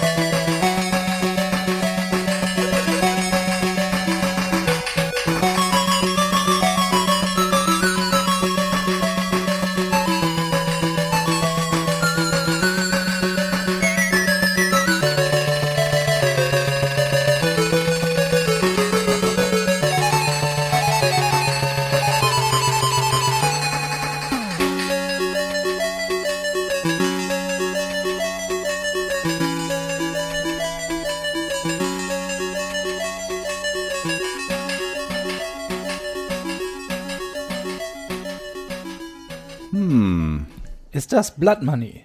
Nein. Ah, verdammt. Also ich habe zuerst gedacht, oh, das kennst du, das kennst du, das kennst du. Und dieses Pattern, was drunter liegt, was die ganze Zeit Mhm, mhm. ne, sich wiederholt, dieses Loop, das kommt mir auch bekannt vor, aber der Rest hat dann nicht mehr gepasst und dann habe ich es auch irgendwann aufgegeben zu überlegen. Ist das Katakis? Nein. du, du, so viele Spiele gibt es nicht mehr. Zwei hast du schon. Mach einfach weiter. Ich habe noch Crossed Out im Kopf, aber dann, dann gehen mir die Shooter aus. Nee, ist es aber auch nicht. Ist es auch kein Shooter. Es ist kein, oh, weil ich finde, das hat total diesen Alien-Sound, dieses. Lass uns erstmal das, das Genre, äh, das, ähm, Ja, ein Shooter das ist System meine ich. Ach das so, System. das will, Amiga wird das sein, oder? Nein, nein, nein. Nein, bist du sicher, das das nicht? war 8-Bit und ich glaube nicht, dass es Amiga war. Es ist definitiv, nein, es ist Sebo. Ja, du kommst vom Atari ST, aber du hast doch jetzt hier, guck mal, alles, was wir jetzt bisher vom Amiga von Tobi gehört haben, das geht alles ohne, ne, ohne diesen. Kann nur Master System sein oder NES und das NES ist, glaube ich, nicht dein System, auf dem du jetzt so, nee, ich glaube, es ist Master System. Mhm, das ist das Master Klingt auch System. mehr nach Master System. Okay, Master System bin ich raus, da habe ich ganz wenig Ahnung. Und Genre, okay, kein Shooter hast du gesagt? Mhm. Ein Plattformer? Mhm, Mhm. Ist das Wonderboy? mhm. Nee, ist zu düster für Wonderboy. Ja. Ja, Ja. stimmt. Aber irgendwas mit Wald und Dschungel Ja, so, so ein aber- bisschen? geil, Tobi, geil, wenn du weißt, wie der, also Wald, also der Track heißt Escape in a Forest. Ah, okay, super, cool. Das ist schon mal geil, also. ja. Escape in a Forest? Ja. Wenn ich dem Internet glauben darf. Ich weiß nicht, wie die Japaner das nennen. Ach, jetzt habe ich das verraten. Ist das Toki? Nein. Nein, das, das, Tuki ist doch nicht düster. Rastan gab's nicht fürs Master System, ne? Das weiß ich nicht, aber es ist auch nicht Rastan. C64. Ich gebe mal einen Tipp. Ja. Es ist ein Spiel, Nein! Ah, da, das, das namentlich super bekannt ist, allerdings nicht auf dem Master-System, sondern auf einem anderen 8-Bit-System dieser Zeit. Dann ist es nicht Shinobi. Du bist nah dran. Also ist es bekannt auf dem NES? Mhm. Und es ist Und nicht Ist Shinobi. nicht Ninja Shinobi. Gaiden? Ja. Oh, okay. Da wäre ich Richtig. nicht drauf gekommen. Ja, gut, weil es nicht Shinobi ist und nah dran ist. Und es gibt viele, viele, viele Spiele Nein, mit es gibt nur diese Ninja-Namen. beiden. ja gut, Aber- er hat ja gesagt, es ist bekannt und Ninja Also- Gaiden ist ja relativ. Ja. Das Spannende daran finde ich erstmal, dass es Ninja Gaiden überhaupt auf dem Master-System gibt. Das weiß ich noch gar nicht so lange. Für mich war das immer so eine NES-Serie, die dann später in modernen Inkarnationen auch auf der Xbox kam. Aber eigentlich ist das für mich ein NES-Spiel. Das ist auch keine Umsetzung des NES-Spiels. Das ist ein ganz eigenes Spiel mit eigener Story, eigenen Leveln, sogar einem eigenen Protagonisten. Warum ich das ausgesucht habe, möchte ich erstmal sagen, denn ich habe sonst nicht viel dazu zu erzählen. Ich habe das Spiel selber nie gespielt. Ich beobachte das immer mal wieder, weil ich das echt gern hätte. Das soll ein sehr, sehr gutes Master-System-Spiel sein. Ich finde diesen Aufbau dieses Tracks so super geil. Der, der, der fängt so an und du denkst, ach ja, passiert ja jetzt nicht viel. Und dann kommt noch eine Spur und du denkst, ja, ein bisschen besser. Und dann geht's aber los, wie in so einem, ja, wie so einem richtigen Song. Dann, dann baut sich das halt immer weiter aus. Und das finde ich halt sehr, sehr cool. Das blieb mir einfach im Gedächtnis. Also ähnlich wie, wie das Stück, was ich eben gerade hatte, blieb auch das mir im Gedächtnis. Auch das war eher Zufall, dass ich das gefunden habe. Ich habe irgendwie den Soundtrack von Ninja Gaiden auf dem NES gehört und den fand ich auch schon geil. Und dann, dann habe ich so aus Interesse, habe ich dann gedacht, ah, das gibt's auch fürs Master-System. Mhm. Habe ich da einfach mal reingehört. Und der, wie gesagt, der blieb einfach hängen. Mhm. Fand ich einfach geil. Ist ja auch gar nicht so einfach, finde ich, bei 8-Bit-Stücken was zu finden, was, was nicht nur so ganz nett und nostalgisch ist, sondern auch wirklich Ja. cool, was man sich auch gerne anhört. Und Ja. Das ist ja dann doch so, kann auch schnell nervig werden, ne? Nee, ich fand's aber auch gut. Ich hätte auch, also aber Master System kann ich überhaupt nicht einschätzen von der äh, musikalischen Fähigkeit her. Ich habe da ganz wenig Berührungspunkte von. Ähm, mein bester Freund damals in Ostwald-Scharmbeck, als wir in der Nähe von Bremen gewohnt haben, der hatte ein Master System. Aber das hatten wir drei, vier Mal an. Wir haben meistens mit He-Man gespielt oder waren draußen. Und er hatte, glaube ich, auch nur Wonderboy. Ne? Okay. Das gewesen sein. Ich glaube, mehr hatte der, Der auch gar Mensch. nicht. Und War, schon keine schlechte Konsole. Das war meine erste. Ne? Also ich habe da sehr nostalgische Gefühle für, ja. für das System. Ich habe da leider gar keine Berührungspunkte mit. Also Ja, ist ich, echt- Ne, das ist bei mir komplett Schade. runtergefallen. Ich wollte immer einen Mega Drive haben, das gab's ja. Ja, nicht. ich auch. Weil meine Eltern ja meinten, ich habe schon einen Atari, das reicht. Ach Mensch. Ja, das Master-System, also von den Soundqualitäten würde ich sagen, ist ungefähr so paar mit NES. Klingen schon ein bisschen, bisschen unterschiedlich, die beiden Systeme. Man, man kann das raushören, ja. Also das N NES kann man noch, das ist, klingt noch ein bisschen spezifischer, finde Ja, ich. Das ja, ist noch, ja. noch ein bisschen, Ja, ich werde auf jeden Fall, wenn wir das hier nochmal wiederholen sollten, ich schule meine Ohren in der Zeit mit Master System Soundtracks, weil das ist, ich merke gerade, ich kann das, das, kann auch das was. nicht also, rauspicken. wenn ich da an den Alex Kidd in Shinobi World, Oh, Oh, ja, das das war ein super, Track das stimmt. der ist, der ist Ja. super geil. Aber Also, mega. Und Das ganze Spiel ist geil. Mhm. Also das kann ich nochmal jedem ans Herz legen. Das ist mein absolutes Lieblingsspiel auf dem Master-System. Ich, ich liebe das total überhaupt, das, das Master-System. Wie gesagt, ich habe ja gerade schon gesagt, ist für mich ein Herzenssystem, weil es meine erste Konsole gewesen ist. Und das NES ist definitiv die erfolgreichere Konsole gewesen. Nintendo hat ja nun auch genug Knebelverträge mit den, mit Konami, mit Capcom. Das, die durften ja alle nicht auf andere Systeme portieren. Was ein bisschen schade ist, weil das Master-System soundtechnisch paar, vielleicht ist das NES sogar ein bisschen besser, weiß ich nicht genau, kann ich nicht sagen, aber grafisch war das Master-System schon erheblich stärker Mhm. als das NES. Das sieht man ja an den, zumindest an der Taktrate des Prozessors. Das Super Nintendo hat einen schwächeren, von der Taktrate einen schwächeren Prozessor als das Master-System, was ganz schön verrückt ist. Ja, so habe ich das aber auch abgespeichert. Ich habe jetzt von den technischen Specs nicht so die Ahnung, aber ich fand auch immer, in Sachen Sound war das NES irgendwie ein bisschen weiter vorne, grafisch das Master-System. So, ich kann darum auch, wie gesagt, ich habe es nicht gespielt, ich kann zu dem Spiel leider nicht so viel sagen. In Beobachtung habe ich es immer mal wieder bei eBay, weil Immerhin. ich weil ich es gerne hätte. Das kann ich sagen. Das Spiel ist im Juli 92 rausgekommen in Brasilien, wo das Master-System ja wirklich lange überlebt hat. Und auch in Europa, aber nicht in Amerika, wo das Master-System ja wirklich unter ferner Liefen lief. Und auch nicht in Japan. Also das ist tatsächlich ein spätes Master-System-Spiel. 92, da gab es das Super Nintendo schon. Mega Drive war fast schon wieder abgeschrieben. Also wirklich schon tief, weit hinten in der Lebensspanne des Master-Systems kam noch mal so ein Spiel, was wie gesagt wirklich gut sein soll. Der Komponist war Takashi Horiguchi. Sag das dreimal schnell nacheinander. Ich habe es jetzt einmal geschafft. Ich muss es jetzt gleich noch mal sagen. Nein, ich sag's nicht noch mal. Der Komponist, nein, der Takashi Horiguchi, der, der auch über den Du findet auch man so ein kleiner Horiguchi. findet man, findet man nicht so viel. Was ich gefunden habe, der hat seine ganze Musik auf der Gitarre komponiert und hat die dann in eine Musiksprache, Music Macro Language übersetzt. Ein abstraktes digitales Notenformat. Dieses MML, also Music Macro Language, wurde auch auf dem NES zum Beispiel eingesetzt. Also es wurde auf, auf ganz vielen Systemen der damaligen Zeit eingesetzt. Ja. Das war es eigentlich schon. Ich kann auch sagen, dass das Spiel gut besprochen wurde. Also sowohl damals als auch heute retrospektiv gilt das als gutes Master System Spiel. Okay.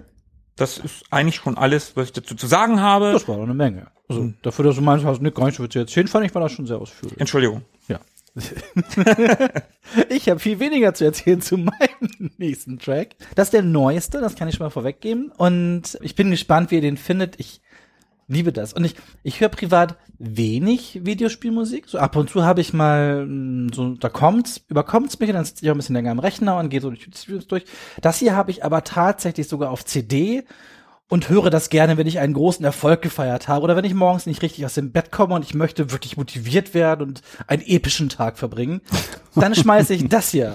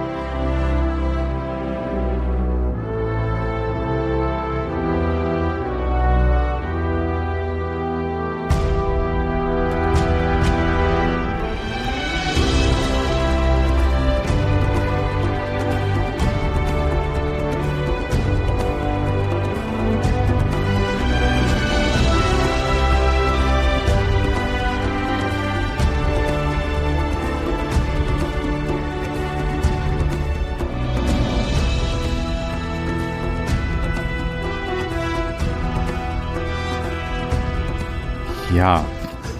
Also Okay. erstmal schöne Vorstellung, wenn ich mir so vorstelle, Sebo möchte einen epischen Tag verbringen, liegt morgens im Bett, nimmt sich das so vor, geht ins Bad, Ich muss, nee, nee, nein, nein. Sebo geht dann nicht ins Bad. schreitet. Sebo, nein, nein, er slidet mit so einem, mit so einem, nur mit einem Handtuch um und dann slidet er so ins Bad. Also auch Kämme ich mir sehr dynamisch schöne Vorstellung. Ja. Also, dass man sich morgens überlegt, heute möchte ich einen epischen Tag verbringen. Ist so. Manchmal muss das sein. Sehr schön. Äh, Ich kann es relativ kurz machen, ich kenne es nicht, Überraschung. Und da es sich um ein neueres Spiel handeln wird, äh, für mein Verständnis neueres Spiel, Ja. kenne ich es nicht und ich interessiere mich auch nicht so wahnsinnig dolle für neue Spiele oder neuere Spiele. Und vielleicht ist das auch genau der Grund, also das könnte für mich jetzt auch so die Musik zu jedem Film sein, ungefähr. Aber Nein, gerade das finde ich toll. nein, also, aber nein. es ist nicht jeder Nein, Film. nein, ich finde schon, man nein. kann das Genre Ich habe natürlich das absichtlich überspitzt formuliert, es könnte natürlich nicht jeder Film sein, aber es könnte auch ein, ein Filmscore sein für irgendwas Epischem. Ja, das eben. ja. Es ist auch tatsächlich von jemandem, der sonst Film oder Fernsehen So, und, macht. und das finde ich so, also ich fand das Stück an sich erstmal gut, klang, klang tatsächlich episch, aber mir fehlt da so ein bisschen dieses, dieses Limitierte, was ich an Computerspielmusik mag. Mhm. So. Und gerade so in heutigen oder in moderneren Spieleproduktionen, da ist diese Kunstfertigkeit, sich mit, äh, also eine Computerspielemusik aus einem Chip rauszuholen, ja gar nicht mehr so da, sondern ich kann mir im Prinzip jeden Interpreten ranholen oder jedes Orchester oder was auch immer und dann eben die, den Soundtrack mir liefern lassen und gefällt mir ganz persönlich einfach nicht so an aktueller Spielemusik. Ja, ich sehe deinen Punkt. Ich sag da nachher noch was zu, warum mir das hier so gut gefällt. Okay, aber das Stück an sich hat mir gefallen. Ich sage einfach mal, das ist bestimmt von der ähm, Xbox. Nee. Nein, nein, nein, nein. Also Ich wollte hab- irgendwas sagen. Oder nein, anders, anders. Ich, ich muss das, ich muss das sagen. Also erstmal muss ich sagen, das, was Tobi gerade gesagt hat, das kann nicht aus jedem Film sein, den Das habe ich jetzt zurückgenommen. Ja, ja, aber ich, ich finde heutige Filmmusik leider ganz oft super generisch und überhaupt nicht mehr theme-lastig, so wie Star Wars, Indiana Jones, alles was John Williams gemacht hat oder was was ein Hans Zimmer nicht kann, aber Williams kann, was Wobei ich ein, den Dune-Soundtrack mag, auch wenn der sehr eigen ist. Aber der, der ist halt eigen. ich habe Dune immer noch nicht geguckt. Ich habe ihn neulich angefangen, aber dann konnte ich ihn aus Gründen nicht beenden. Egal, der John Williams oder Danny Elfman früher oder oder ein Jerry Goldsmith oder ein James Horner oder wie sie alle heißen, die ganzen Alan Silvestri mit dem Zurück in die Zukunft Soundtrack. Ich schmeiß doch noch mal von Hans Zimmer den True Romance Soundtrack mit rein, weil der ist schon noch mal was eigenes. Hans Zimmer hat ja so seine Momente, gerade früher auch der der äh, The Rock war ein guter Soundtrack. ja, zum Beispiel. Der konnte durchaus mal was, aber heute geht er in seine Schmiede, summt seinen Leuten irgendwas vor und die machen den Soundtrack. Der beste Soundtrack der letzten Jahre von Hans Zimmer ist eigentlich von Klaus Badelt. Ne, Das habe ich auch schon gelesen, dass der sehr viel outsourced im Endeffekt das- und eher so ein paar Ideen gibt. Und das, dann das letzte große filmische Thema meines Erachtens ist das von Pirates of the Caribbean. Ja, ja, ja, das hat man schon im Ohr. Mhm. Mhm. Ne, das hast du sofort im Ohr, äh, das Harry Potter Thema, so äh, Anfang der Nullerjahre danach. Was kam denn da noch? Summ mir mal bitte das Avengers Theme vor. Da gibt's ein Theme.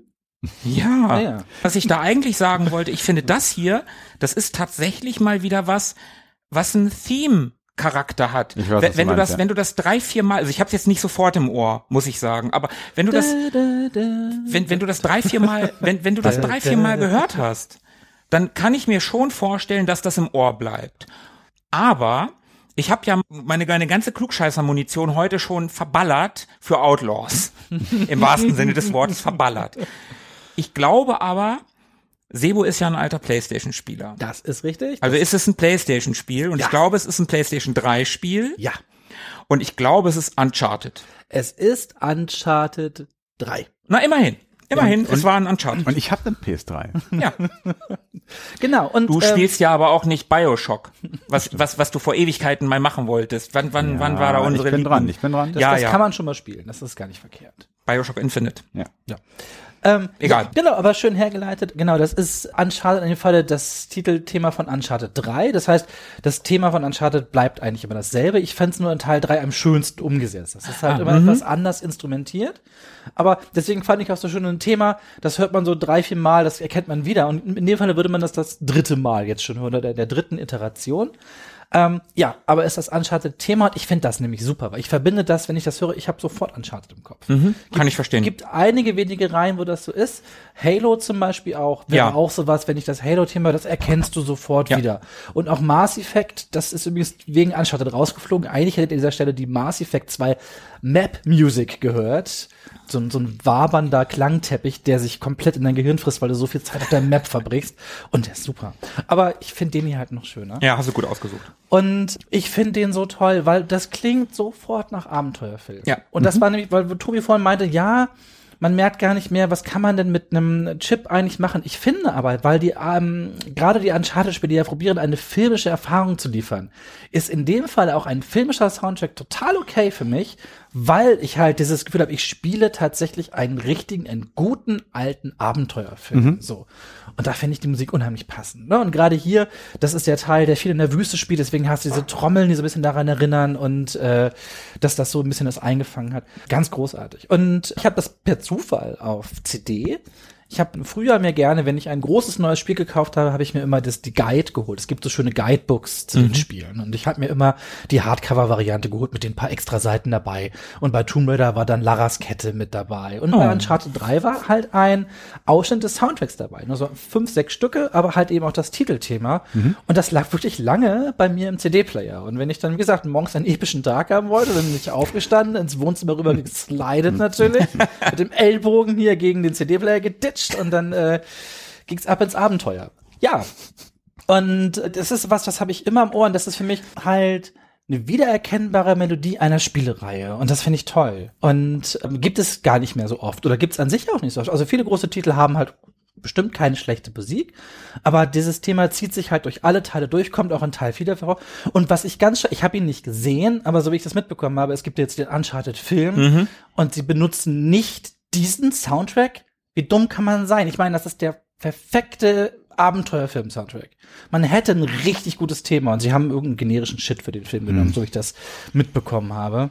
Ja, aber das ist ein Problem. Ich habe da vor einiger Zeit auch mal ein Interview mit Danny Elfman gesehen, der halt äh, total frustriert eigentlich ist. Da wird ein Film gemacht, dann geht es in den Schnitt und da wird Musik aus einem anderen Film drunter gelegt, die irgendwie passend ist. Ja, ja, und dann sieht der Regisseur, der am Schnitt vielleicht beteiligt ist, während des Schnitts immer wieder diese Szenen, Schnitt, nochmal angucken, nochmal immer wieder mit dieser Musik. Und für den verbindet sich dann der Film mit dieser Musik und dann geht er zu Danny Elfman und sagt, hier sowas in dem Dreh will ich haben. Hm, okay. Und das ist von heute ein ganz großes Problem bei Musik. Darum klingt Musik heutzutage auch so super generisch. Ich meine, ich habe ja eben gerade, ich lässt ja immer über Hans Zimmer, so als der damals den Zimmer-Button eingebaut hat in jeden seiner Filme, als das am Anfang, das war ja irgendwie neu, dieses Brummen, dieses, dieses, dieses Böse erstmal, das war ja cool, so als er das die ersten zweimal gemacht hat. Aber die Wackelkamera war auch bei Soldat James Ryan cool. Aber als das dann jeder gemacht hat, hat es irgendwann super krass genervt. So ein bisschen so wie Drohnenaufnahmen heutzutage, finde ich übrigens. Das war ja auch so vor ein paar Jahren der heiße Scheiß, so vor zehn, zwölf Jahren irgendwie, plötzlich mit Drohnenkameras rumzufliegen und so Rundumflüge, um irgendwelche äh, Luftareale irgendwie zu filmen. Sieht ja auch geil aus, aber du siehst es jetzt in jedem Tatort, in jedem, in jeder günstigen Fernsehproduktion irgendwie Drohnenshots. Es ist halt heute Mich- super leicht zu produzieren. Ich weiß, aber mich nervt's irgendwie. Ich, ich möchte es nicht mehr sehen. Ich kann es nicht mehr sehen. Ja, Darum bist du ja auch unser ewig Gestriger. So sieht's aus. Einer muss diese Rolle spielen. Ja. Was kann ich denn noch sagen? Also die Musik ist von Greg Edmondson, der hat sonst gar nicht so fürchterlich viel gemacht. Ich habe mir hier auch nur rausgeschrieben, er hat unter anderem auch den Soundtrack für Firefly gemacht, äh, Oh. die TV-Serie von Josh Whedon. Mit Nathan Fillion, dem eigentlichen Nathan Drake. Genau, der diesen total tollen Kurzfilm gemacht hat, wo du dir gedacht hast, perfekt, so möchte ich das. Und dann nehmen sie Tom Holland. Ich ich mag Tom Holland, aber nicht als Nathan Drake, weil der überhaupt nichts Nathan Drakiges hat. Aber Nathan Fillion ist mittlerweile auch ein bisschen alt, oder? Ja, das stimmt schon, also man hätte ja einfach realistisch betrachtet. Ja, der hätte wahrscheinlich einfach nicht mehr viele Filme hergegeben. Ja, Man möchte ja vielleicht eine neue French und äh, der lief ja überraschend gut, der Film. Und ich ärgere mich aber noch mehr über Marky Mark als Sully, weil das ist überhaupt nicht Sully, aber sowas von nicht. Also in den Spielen ist Sully ist halt ein Typ mit grauen Haaren und einem Schnurrbart, der so ein bisschen der Mentor ist, aber der ist auch gerne mal Nathan übers Ohr haut und die haben so eine Buddy-Dynamik, aber es ist immer so ein bisschen so ein leichter Riss da drin. Und ich Mark Warbeck, sorry, ich sag mal Marky Mark. Mark Warbeck trifft das überhaupt nicht. Und ich hätte ja gerne einen Uncharted-Film mal gesehen, aber halt mh, schon so, ich, weil ich mag Abenteuerfilme. So das, keine Ahnung, natürlich Indie oder hier das, das Juwel vom Nil oder sowas. Ähm, und sowas haben wir ja gar nicht mehr so richtig. Also wirklich gar nicht. Und Die äh, letzten, die so in dem Stil irgendwie, also neben diesem Tomb Raider, den ich nicht gesehen habe, waren hier die mit Nicolas Cage. ah, ah, Tempelritter. Ja, genau. Ja, ja, die ja. Waren okay. Die ja, die sind echt, die sind wirklich nicht, nicht super okay. gut, aber ganz okay. Ja, ich habe die letztens beide nochmal geguckt, weil ich mich genau auf sowas Bock hatte. Ja. Und es gibt einfach nicht so viel im Bereich. Und ich finde, da wäre Uncharted eine gute Möglichkeit gewesen. Und die Spiele sind ja super. Die erzählen ja wirklich gute Geschichten, weil der dritte Teil, muss ich auch sagen, ist für mich der schwächste. Also ich finde die Musik super, aber der spielerische, der vierte ist fantastisch. Und das Lost Legacy, was dann nach rauskam mit den beiden Mädels, ist noch besser. Okay. Und einfach auch eine ganz, ganz tolle Spielerei, die ich wirklich, und für mich war das halt auch, das war so das, das PlayStation 3 Ding. Also ich weiß, ein Kumpel hatte sich damals, weil ich weiß noch, da kriegte ein guter Freund von mir wohnt in Leipzig und schickt mir eine E-Mail und sagt, Sebo, mein Onkel ist gestorben. Ich habe geerbt. Und schickt mir ein Foto und er hat sich einen großen Fernseher gekauft, eine Surround-Anlage und eine Playstation 3. Und meinte, komm vorbei, wir zocken. Und dann haben wir halt mit Onkels Erbe Uncharted gespielt. Und das war auch mein Einstieg in die Playstation damals, in die Dreier. Und ich war nicht nur weg, ne? Das war ja damals ein Augenöffner, das sah irre gut aus. Und ähm, aus heutiger Sicht ist das ein ganz okayes Spiel, aber reißt keine Bäume mehr raus. Und Teil 2 hat dann ja den Boden aufgewischt mit so, keine Ahnung, du bist in einem Hochhaus, das von einem Hubschrauber angegriffen wird, in sich zusammenbricht und du kämpfst dich dann quasi durch dieses schräge Haus durch, raus und musst den Hubschrauber platt machen oder so ein riesen Tempel, wo so eine Art große Hand von der Decke hängt, die du mit Schaltern irgendwie bewegst, damit du damit ein Rätsel lösen kannst. Und irres Ding. Und Teil 3 hat ein bisschen abgebaut. Ich fand, der hat dann so ein bisschen Geschwindigkeit rausgenommen, ein paar schöne Set-Pieces. Und Teil 4 aber der Shit. Und total toller Fakt, in Teil 4 gibt es ein Bild von Guybrush Threepwood. Du bist in, doch, du bist irgendwo in Spanien unterwegs, in einem Museum, das ab zusammenbricht. Und äh, wenn du stehen bleibst und guckst nach rechts und es ist, es ist unverkennbar. Guybrush Threepwood auf diesem Bild. Ich glaube, es steht auch irgendwas mit, irgendwas mit Pirat noch unten drunter. Und fand ich mega gut. Ja, große Liebe für die Uncharted-Reihe und wie gesagt, großer Freund des Soundtracks. Und ja, ich mag Themen generell, so wiedererkennbare Musik, finde ich schön. Fall. Und gerade wenn man das Gefühl hat, und ich weiß halt, wenn Uncharted startet und ich kriege die Musik, oh, jetzt geht's Abenteuer, episch. Ja, das war meine letzte Vorstellung für heute. Ach so, falls, falls irgendeiner der Hörer vielleicht Uncharted nicht kennt, es ist ein Third-Person-Action-Adventure-Shooter-Ding mit filmischer Erfahrung. Im Prinzip genau das, was Sony immer macht. Genau. Es ist eigentlich wie Tomb Raider, nur mit einem Typen. ja. Aber bevor wir jetzt an Tobi wieder abgeben, ein letztes Mal, genau das hat doch Fabian vor einiger Zeit mal in einer Folge mitgehabt, oder? Echt? Oh, das weiß ich. Hab, ähm, weiß ich gar nicht, ob ich die letzte Musikfolge ganz gehört habe. Ich glaube ja. Der hat nämlich auch irgendwas von Uncharted gehabt. Letzte oder vorletzte Musikfolge. Ach, wie cool. Ja, Fabian ist auch ein guter.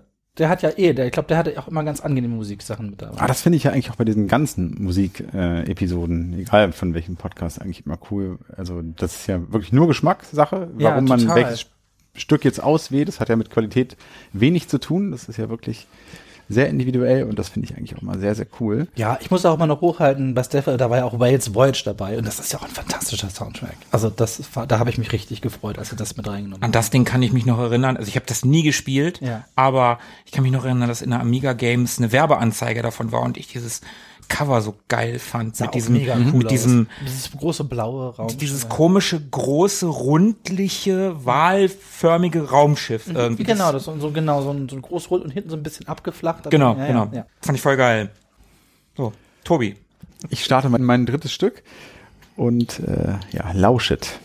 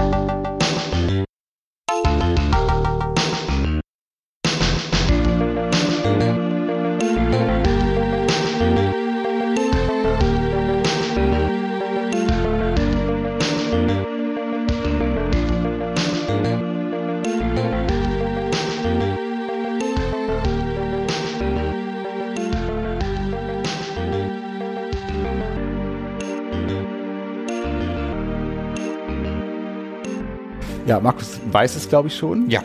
Ja, also sowas von. Also Amiga, klar. Ne, Sebo? Natürlich, äh, total meine Expertise, mein Fachgebiet, Amiga. Ja, genau. Aber äh, ich kann das nur noch mal sagen, ne? Ohne zusätzliche Hardware. Ich glaube, es ist Ellie Cat. Also diesmal hast du tatsächlich schon wieder nicht recht. Irgendwann muss es doch mal passen. Hast du denn eine Idee, so in Richtung Genre vielleicht? Also, ich hätte jetzt gedacht, also erstmal, für mich klang das irgendwie so ein bisschen kalt, blau. ich finde aber, es klingt blau. finde ich kalt, blau. Also, ich hätte jetzt gedacht, das ist irgendwas Side-Scrolling-mäßiges, was nachts spielt. Und, Ja, äh, Nacht ist auch manchmal, ja. Doch, ja.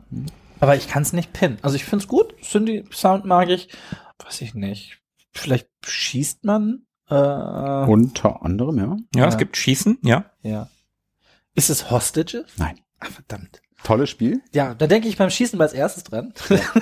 das habe ich früher viel mit meinem Nachbarn Klaas gespielt und wir haben es, glaube ich, nie geschafft, äh, Ja. da irgendwie richtig zu retten. Ich fand geil das Geräusch, wenn man die Scheiben eingeschossen hat. Das hat so geklirrt. Ich fand Auf diese, Amiga zumindest. diese Unterteilung total toll. Also, dass du halt erst probierst ans Haus ran und also ich glaube, nee, du musst, glaube ich, erst mit dem Scharfschützen gucken, dass du ein bisschen klärst, dann bist du ans Haus ran, ohne zu beschossen zu werden und dann bist du innen drin und dann wechselt ja in die Ego-Perspektive sogar und du gehst dann Ego-Perspektive sogar. Fand ich als Kind äh, total faszinierend. Sprechen wir doch über Hostages.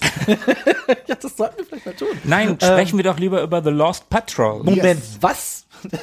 wo, wo, du kennst das? Na klar. Ah, ich? Gab es übrigens auch auf dem äh, Atari. Gut, das war halt dann eins von den drei Spielen, die ich nicht hatte. Ja. Also, äh, aber es ist ehrlicherweise auch ein echter Amiga-Klassiker. Ist auch auf dem DA500 tatsächlich äh, vorinstalliert. Und auch ein bisschen sperrig, was das Genre angeht. Es ist so ein Mix aus Strategie und Action-Minigames. So. Ist das wie, wie Cannon Fodder oder wie? Nee, Nee. Äh, viel strategischer und viel langweiliger. Also, um es nochmal kurz rund zu machen, das ist von Shadow Development aus dem Jahr 1990 und kam auf Amiga, auf dem ST und auf dem PC. Gepublished von, Ocean, natürlich. das muss Ah, das man muss- sagen. Ja, Ja, aber das ist ein typisches Ocean-Spiel, oder? Also wenn dann von der Beschreibung her. Nee. Nee, gar nicht. Nee, ist Also- es nicht. Nein, das Was? ist, die meisten Ocean-Spiele waren ja eher schlecht und hatten eine Lizenz. Der Das hier Ocean hatte keine schlechte Lizenz und Spiele war gut. Ja, die haben auch mal ein gutes Spiel gemacht, das war eher aus Versehen. Also die älteren Spiele oder, also alles, was neu war, war Schrott von denen. Glaube ich gar nicht. Ich habe ich hab gute, gute Erinnerungen an das Ocean-Symbol. An das Ocean-Symbol, ja. Das Ocean-Symbol ist super, das ist eines der geilsten Logos, die es überhaupt gibt. Egal. Also allein die Optik, wenn du das anmachst, du hast ja diese Übersichtskarte und das sieht ja erstmal total langweilig aus. Ne? Also es sieht spektakulär aus wegen der Filmszenen, die da drin vorkommen, aber das Spiel an sich sieht ja erstmal sehr unspektakulär aus. Ja, das stimmt. Also das ist so eine Draufsicht auf so eine militärische äh, Geländekarte, wenn man so will. Und äh, genau darum geht's auch. Also man ist da im Vietnamkrieg angesiedelt. Ich glaube, es spielt 1965 oder sowas. Und ist da mit seinem Hubschrauber abgestürzt auf feindlichem Gebiet. Und das sind so sechs oder acht Typen, mit denen du da abgestürzt bist im Dschungel.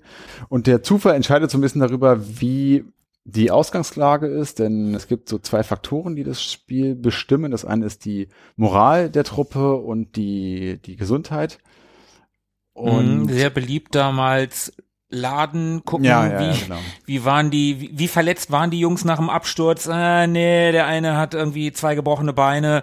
Ah, ich starte mal und dann Affengriff und neu starten und nochmal. Kann die Moral dann trotzdem oben sein? So, ja, zwei gewonnene Beine oder kein Ding, ich mach das hier, los, wir ziehen das jetzt durch. Oder hing das schon voneinander ab? Also war das schon so, war das finde ich ja total mega, so hält voll weg, aber hey, der Junge ist motiviert ohne Ende, der gewinnt den Krieg jetzt alleine. Das ist einfach so ein positiver Typ. Ja, ist ein guter Typ. Nee, also so diffizil verzahnt war das dann doch nicht. Also man hatte nun einfach diese beiden Werte und je nachdem, wie der Zufall so wollte, waren halt einer oder mehrere dieser Einheit dann eben verletzt oder stark demoralisiert aufgrund der Verletzung. Nein. Doch, Keine doch, Ahnung. das war schon. Ich, ich glaube, das war tatsächlich Klar. schon so. Im, Im Laufe des Spiels ging das ja schon so. Wenn die zu wenig Schlaf, zu wenig Essen gekriegt haben, dann ging dadurch ja die Moral auch immer weiter runter. Ne? Genau, und da hattest du halt als äh, Commander dieser Einheit direkten Einfluss drauf. Du hast darüber bestimmt, was für Essensrationen die bekommen haben, wie viel die, sch- die schlafen durften, wie viel sie marschieren mussten am Tag. Denn äh, das Ziel war es tatsächlich, einen äh, US Army Stützpunkt äh, zu erreichen. Und das war sehr, sehr schwierig, denn man hatte es nicht nur mit diesen beiden Werten zu tun, die sich immer weiter verschlechtern konnten, je nachdem, wie du dich angestellt hast. Äh, Da ist dann zu Meutereien gekommen oder die wurden unvorsichtig, haben wirklich Fallen ausgelöst und so weiter. Man ist so zufällig auch immer in diese Minigames reingeraten, die ich gerade schon angesprochen habe. Go-Kart fahren oder Genau, äh, äh, äh, hier ähm, ähm, Wimmelbilder. Leitergolf. Wasserpolo. Memory? Ja, ist total, wenn ich total nicht motiviert bin, habe ich echt keinen Bock auf Wasserpolo oder fucking Memory. Dann brauchst du was zu futtern. Muss man surfen? Später noch, ja. Ja. Wenn man angekommen war, durfte man surfen. wenn die Motivation noch ausgereicht hat. Was, mein Brett noch Und man noch wachsen? beide Beine Oh, das bricht mir jetzt echt. Und dann fängt es an zu nieseln. so, also diese Mini-Action-Sequenzen waren da eingebettet und auf die ist man mehr oder weniger zufällig gestoßen. Das heißt, man ist dann irgendwelchen äh, Vietcong-Patrouillen begegnet und dann gab es äh, tatsächlich Action-Sequenzen, also Prügelsequenzen, mit denen man sich dann äh, prügeln Mhm. musste mit irgendwelchen Kollegen oder man musste. Prügelsequenz. Wir kennen das alle, wir ziehen in den Krieg und wir prügeln. Gab es tatsächlich, ja. Okay. Also man ist dann auf so einen einzelnen Vietcong-Soldaten äh, getroffen, mit dem musste man sich prügeln. Man musste mit Scharfschützen, andere Scharfschützen ausschalten. Man musste MG-Nester ausheben und musste tatsächlich auch in so Dörfern, auf die man tatsächlich aufgestoßen ist, Die Zivilbevölkerung abfackeln. konnte man machen tatsächlich. Also man ist dort so auf die, die Dorfbewohner gestoßen und konnte jetzt darüber entscheiden, wie man mit denen umspringt. Die haben dir irgendwas erzählt von wegen, ja, äh, wir sind arme Bauern und haben nichts zu verbergen. Und dann konntest du sagen, ja, glaube ich dir. Oder eben auch nicht. Und wenn du Pech hattest und du ihn geglaubt hast, hm, naja, war es irgendwie ein zu großer Vertrauensvorschuss und am Ende ist irgendwie dann doch eine versteckte Granate hochgegangen. Oder du hast alles richtig gemacht. Das war, glaube ich, auch so ein bisschen dem Zufall überlassen. Ich Aber glaube, du es- konntest den, konntest du den nicht auch Essen wegnehmen dann du quasi? konntest den Essen wegnehmen oder das Dorf durchsuchen Ja. und Essen finden. Du konntest, glaube ich, auch die Menschen verhören. Ewig her. Ganz cooles Spiel irgendwie mit einer relativ ungewöhnlichen Spielidee. Also es war sau, sau schwer. Ich habe es niemals durchgespielt. Mhm. Und am meisten ist mir dann doch tatsächlich die Musik irgendwie in Erinnerung geblieben. Das war so ein Stück auf dem Amiga, das hab auch gerne mal so gezeigt. Das Mhm. war einfach, war ein geiles Stück so. Das war richtig, richtig gut gemacht. Gerade in Verbindung mit diesen digitalisierten Filmszenen. Also sehen auch aus heutiger Sicht wirklich schrecklich aus, aber Damals, das war super das war beeindruckend. cool, ja, das stimmt. Also das sah halt wirklich wie Filmsequenzen aus, auch wenn die Farben natürlich super reduziert waren auf, keine Ahnung, drei oder Nee, es so. war schwarz-weiß tatsächlich. Die Filmsequenzen waren schwarz-weiß. waren die nicht auch mal Sepia? Nein, waren die alle schwarz-weiß? Ich meine, die schwarz waren. Okay. Ich meine, die waren schwarz Also gut, dann, dann waren es halt drei Grautöne oder so. Also es war halt super reduzierte Farbpalette, aber die haben sich halt bewegt wie in einem Film. Also Ja. das waren so, so Ausschnitte aus den Filmen, ähnlich wie in dem Terminator 2 Spiel auf dem Amiga. Das haben die ja da ähnlich gemacht. Ja. Das war einfach beeindruckend. Genau, so kann man das ungefähr vergleichen. Also gerade für die damalige Zeit. Ich meine, von wann ist das Spiel? 90? 90, ja. Super, super krass. Ich habe übrigens noch mal geguckt und ich kann, kann das nicht stehen dass Ocean nur Mist gemacht hat. Hier, die haben, äh, Habe ich auch nicht gesagt. Die haben Epic gemacht, die haben F29 Retaliator gemacht, die haben Cabal gemacht, die haben, äh, was hatte ich hier noch? New Zealand Story gemacht. Und Gepublished. Parasol Stars, ja gut, das ist ja ein Publisher größtenteils. Oder hier und Rainbow Island und Shaq Fu. Okay, Shaq Fu, alles klar. Nichts gesagt. Naja, Gilt und, als eines der schlechtesten Spiele aller Zeiten. Whizball, Worms, TFX, Tactical Fighters mochte ich auch ganz Worms gerne. ist aber von Team 17. Ja, aber das ist, doch- du hast das hier als Publisher. Der bekannte Titel von Ocean steht hier. Und Ocean war doch ein Publisher, oder haben die wirklich? Die haben auch Spiele gemacht. Ah ja, ja, okay. Also, Hm. die waren noch Developer. Die haben auch Lethal Weapon gemacht und Adams Family Genau, und das steht hier auch, die habe ich jetzt aber nicht vorgelesen, weil ich ja gute Spiele raussuchen Mhm, ja. Apropos gut, das ist das einzige Stück in, oder fast das einzige Stück in dem Spiel, was wir gerade gehört haben. Es läuft eigentlich permanent die ganze Zeit. Es gibt noch einen anderen Track, den man hören kann, wenn man draufgegangen ist, wenn man tot ist. Aber sprechen wir noch kurz über den Komponisten. Das war Chris Glaister. Und Chris Glaister hat auch mal wieder wie so oft, eine recht ungewöhnliche Geschichte. Der Mann war, als das Stück entstanden ist, gerade mal 16 Jahre alt. Krass. Der hat sich auch nie so richtig als Komponist gesehen. Das war mal wieder auch hier eher Zufall, dass er da in diesem kommerziellen Spiel mitwirken durfte. Denn einer seiner Freunde, der schon als Entwickler an dem Spiel beteiligt war, der war zu der Zeit auf der Suche nach Musik für seine Demos, die er gemacht hat. Und äh, der Chris Glaister hatte sich damals so seinen ersten Amiga zugelegt, seinen A500 und äh, viel Musik auf diesem produziert. Und gemeinsamer Freund von den beiden, der hatte Kontakt zu Ian Harling. Ian Harling war für die Grafik in Lost Patrick zuständig. Und äh, dem hat er dann seine Demos gezeigt. Und am Ende waren die Demos das dann tatsächlich, also die Musik dieser, dieser Stücke, äh, mit denen er dann an diesen Job gekommen ist. Und das Stück selber, sagt er, ist in den Schulferien entstanden, bei einem Besuch bei seiner Mutter. Da hatte er seinen Amiga gerade ganz neu und hatte dieses ganze Zeug da mit zu ihr in die Ferien geschleppt, also den Monitor und den Computer und alle Disketten und so weiter. Und da ist in wenigen Wochen oder in zumindest kürzester Zeit dieses Stück entstanden. Und er ist heute noch sehr stolz darauf, weil es auch sein einziges Stück war, was er zu kommerziellen Spielen äh, beitragen konnte, äh, dass es noch sich so großer Beliebtheit erfreut. Es wurde x-fach geremixed und gesampelt und verwendet in irgendwelchen anderen, meist elektronischen Stücken. Und dass er nicht dran geblieben ist, also in der Szene dran geblieben ist, erklärt er sich damals, dass er einfach mit 16 zu jung gewesen ist, um da dann ernsthaft irgendwie einsteigen zu können oder hauptberuflich in der Branche arbeiten zu können. Und ja, heutzutage macht er Musik nur noch als Hobby in einer Band und das gefällt ihm auch ganz gut, denn er sagt, dort gibt es mehr Bier. So. Bier kann man, ist, glaube ich, kann man sich überall besorgen. Aber na gut. Ja, aber so dieser ganze Kontext irgendwie so Band und Probe Ja, und so, okay, das gefällt ihm so ganz gut. Auf dem Level macht er das auch heute noch, aber hat da so kommerziell gar nichts mehr mit zu tun. Ja, ich habe es ausgesucht, weil äh, die Melodie einfach extrem memorabel ist. Also die ist seit Amiga-Zeiten geht die einem nicht mehr aus dem Kopf. Das war eines so der auch meiner ersten Spiele, muss man sagen. Und es bestach halt einfach durch diesen Soundtrack. Nee, ist auch ein Mehr schönes als Stück und ich habe mal wieder was gelernt. Alles andere. Total gut. Und es war tatsächlich auch, das, da sind wir wieder beim Film, auch sein Anspruch, hier möglichst ein Stück abzuliefern, was, was äh, ja filmisch anmutet. Ne? Und das Ja. klappt ja mit den damaligen Mitteln zumindest auch ganz gut so. Kann man sich auch zu so einem alten Michael Mann-Film eigentlich irgendwie vorstellen, so als Hintergrund. Mhm.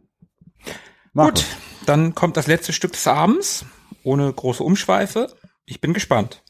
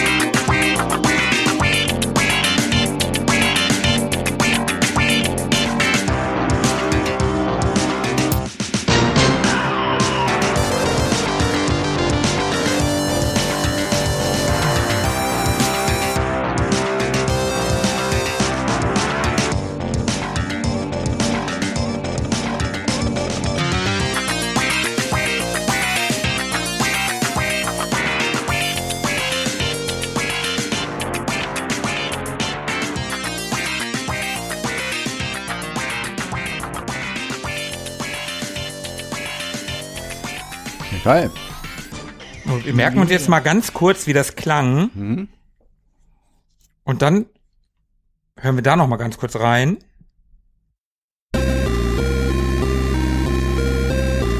Extra für Sebo. Wieso ist das Anakin?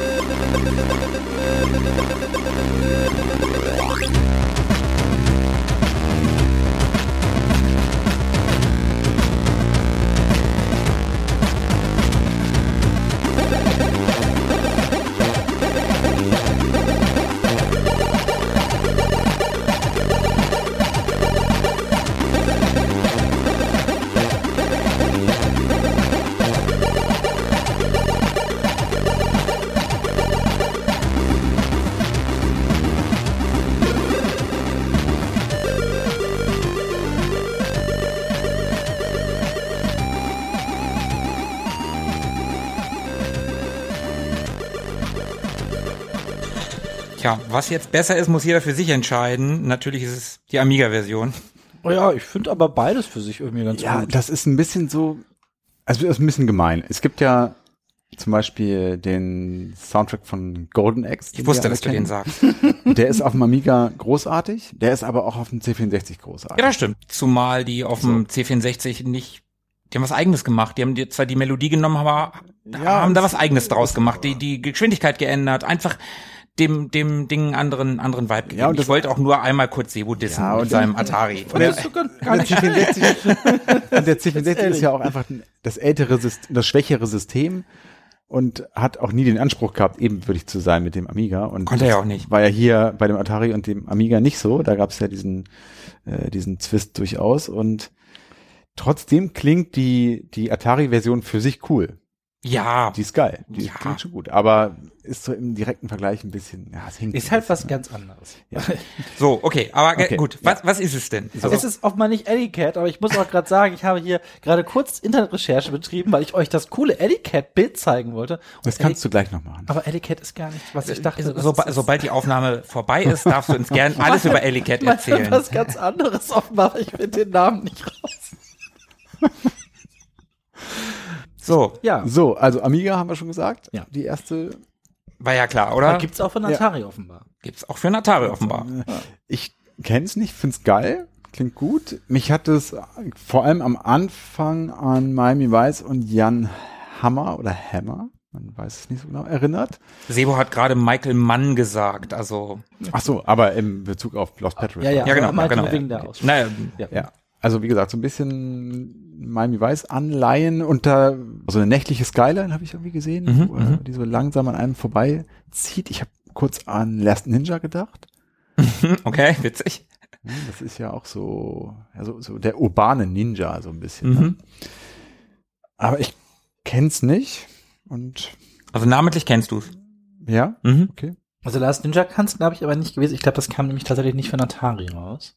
Ist es auch nicht Last Ninja. Aber ich Ähm, fand's cool. Also diese funky Gitarren, das war schon cool. Ja, schon ganz geil. Last Ninja, am besten C64-Soundtrack. Mir wurde es am Ende ein bisschen viel mit allem. Der Anfang hat mir besser, also die erste Hälfte hat mir besser gefallen. Mhm. Kannst du Genre einen Tipp geben? Also vorbeiziehend, ja, gibt es. Das sehe ich so im Intro, ne? Also ja, so, ja, im Intro, ja, vor allen Dingen im Intro, ja, da ziehen Dinge vorbei. Das ist für die damalige Zeit nicht unaufwendig gewesen. Das ist schon ein beeindruckendes Spiel gewesen. Man spielt es aus der Ego-Perspektive ungewöhnlicherweise.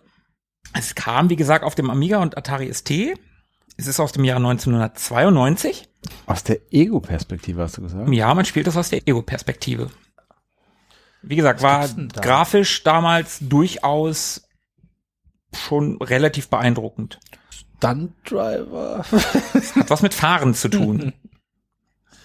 Ja, okay. Eine, Renn, eine Rennsimulation. mhm. Wirklich, also das geht schon wirklich schon eher in die Richtung Simulation. Indy auch. 500 oder so? Nein. Formula One Grand Prix? Nein. Nicht ganz so No Simulation. Second Prize? Ja! Ah, okay, ja, okay, ja, ja, ja. Kenn ich nicht. No Second Prize von Talion Software. Motorrad Kennst du den Talion Software? Ist aber eigentlich ein Amiga-Entwickler, oder? Ich habe die nicht für, ähm, Das Spiel gab's definitiv auch für einen Atari. ja, okay. Aus dem fantastischen Gütersloh. Du, Perle die, Niedersachsen. Die hätte ich Talion immer Ist das nicht das Venedig des äh, Nordens? Und ich könnte jetzt viel über dieses Spiel erzählen. Ich habe mich aber dazu entschieden, jemand anderen über dieses Spiel erzählen zu lassen. Nämlich den Matthias Steinwachs. Hallo Retro Boys, Matthias Steinbachs hier. Ein paar von euch kennen mich ja vielleicht noch. Ich habe früher in den 90er mal so ein bisschen Musik gemacht für ein paar Spiele, für Talion, Psychnosis, Ikarion, Fanatics und so. Und ein paar der ollen Kamellen haben es irgendwie in die Amiga Hall of Fame geschafft, so Ember Moon oder Lionheart. Ist verdammt lange her und ich, ich bin immer wieder erstaunt, dass es da immer noch Leute gibt, die sich daran erinnern. Markus schrieb mir, dass er euch heute ein paar Takte aus No Second Prize vorspielen will. Und ihr sollt dann erraten, aus welchem Game die Mucke kommt, also wenn ich das richtig verstanden habe. Na dann, viel Erfolg.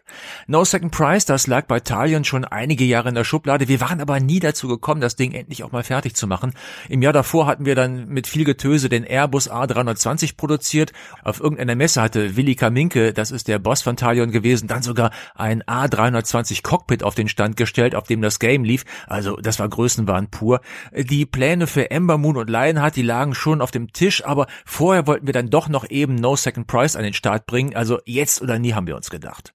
Bei der Mucke hat mir Erik Simon, wie fast immer, komplett freie Hand gelassen. Allerdings sollte das Game auf nur einer Diskette erscheinen, da war also nicht mehr viel Platz für den Soundtrack. Äh, Der kam ja eh immer ganz zum Schluss. Ich musste immer nehmen, was übrig blieb und das war selten sonderlich viel. No Second Price hatte ich noch mit dem Pro-Tracker gemacht, glaube ich, und die Games danach dann aber mit dem Sonic Arranger, weil der auch selber sehr platzsparende synthetische Stimmen lieferte.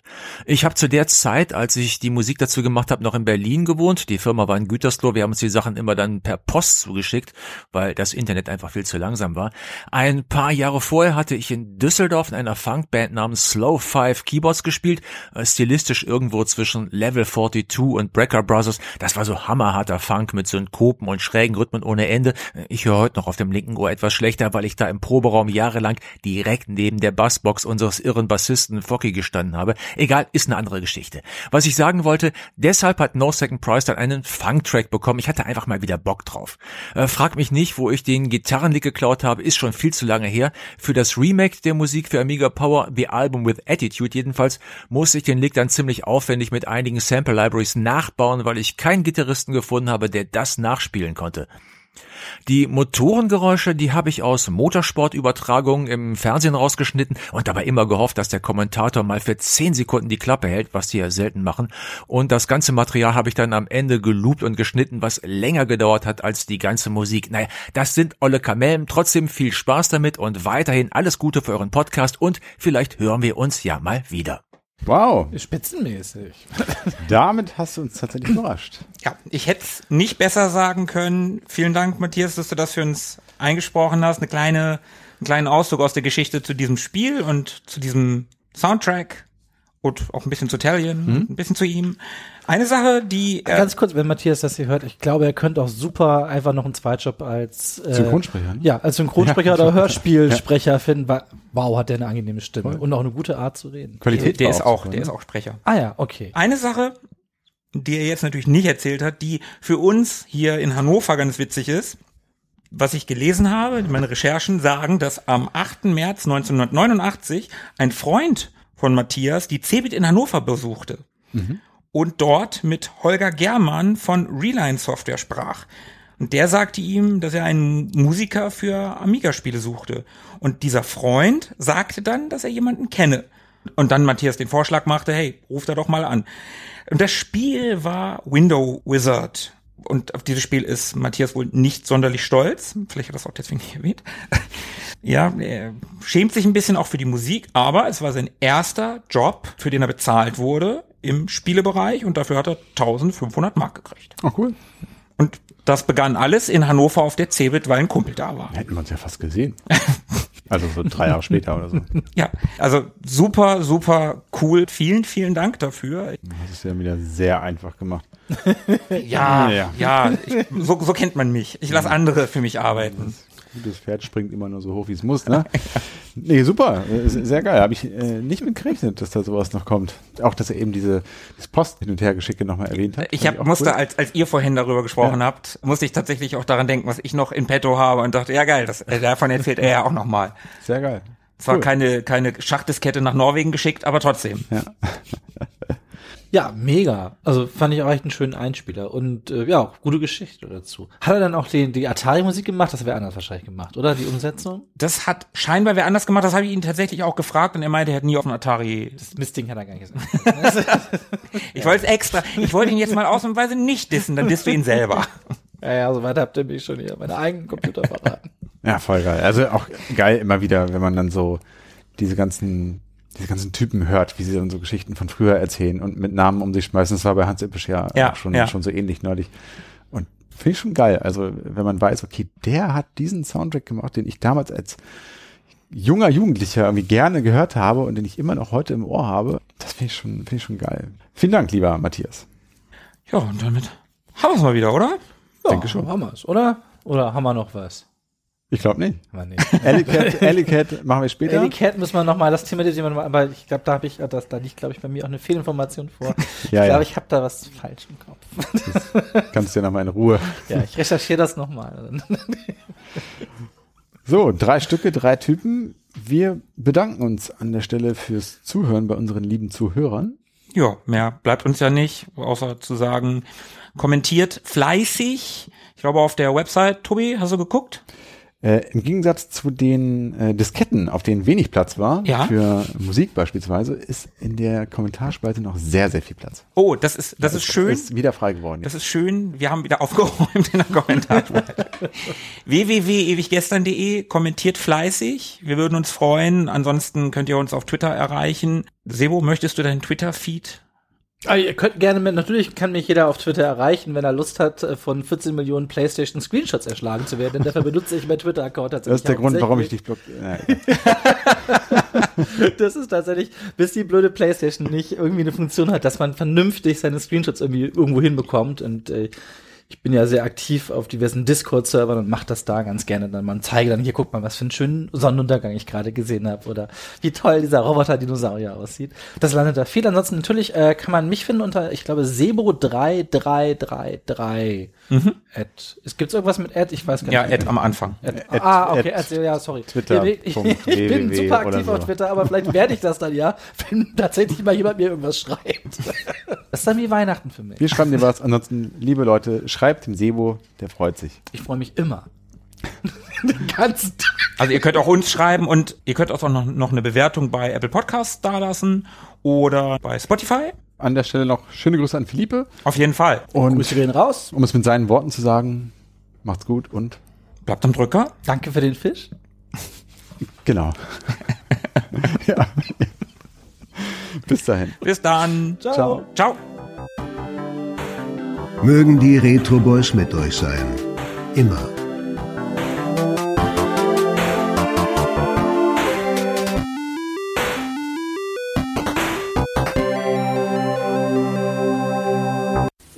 Atari stellt die neue Computergeneration vor. Sie haben den kraftvollen 68.000 Mikroprozessor. Das ist Spitzentechnologie. Mit einem Arbeitsspeicher von mindestens 512 Kilobyte RAM. Mit einer Hand alles im Griff. Mit einem Blick klar und übersichtlich zu verstehen. Der Atari hat Standardanschlüsse serienmäßig und einen ungewöhnlich niedrigen Preis. Atari, wir machen Spitzentechnologie preiswert.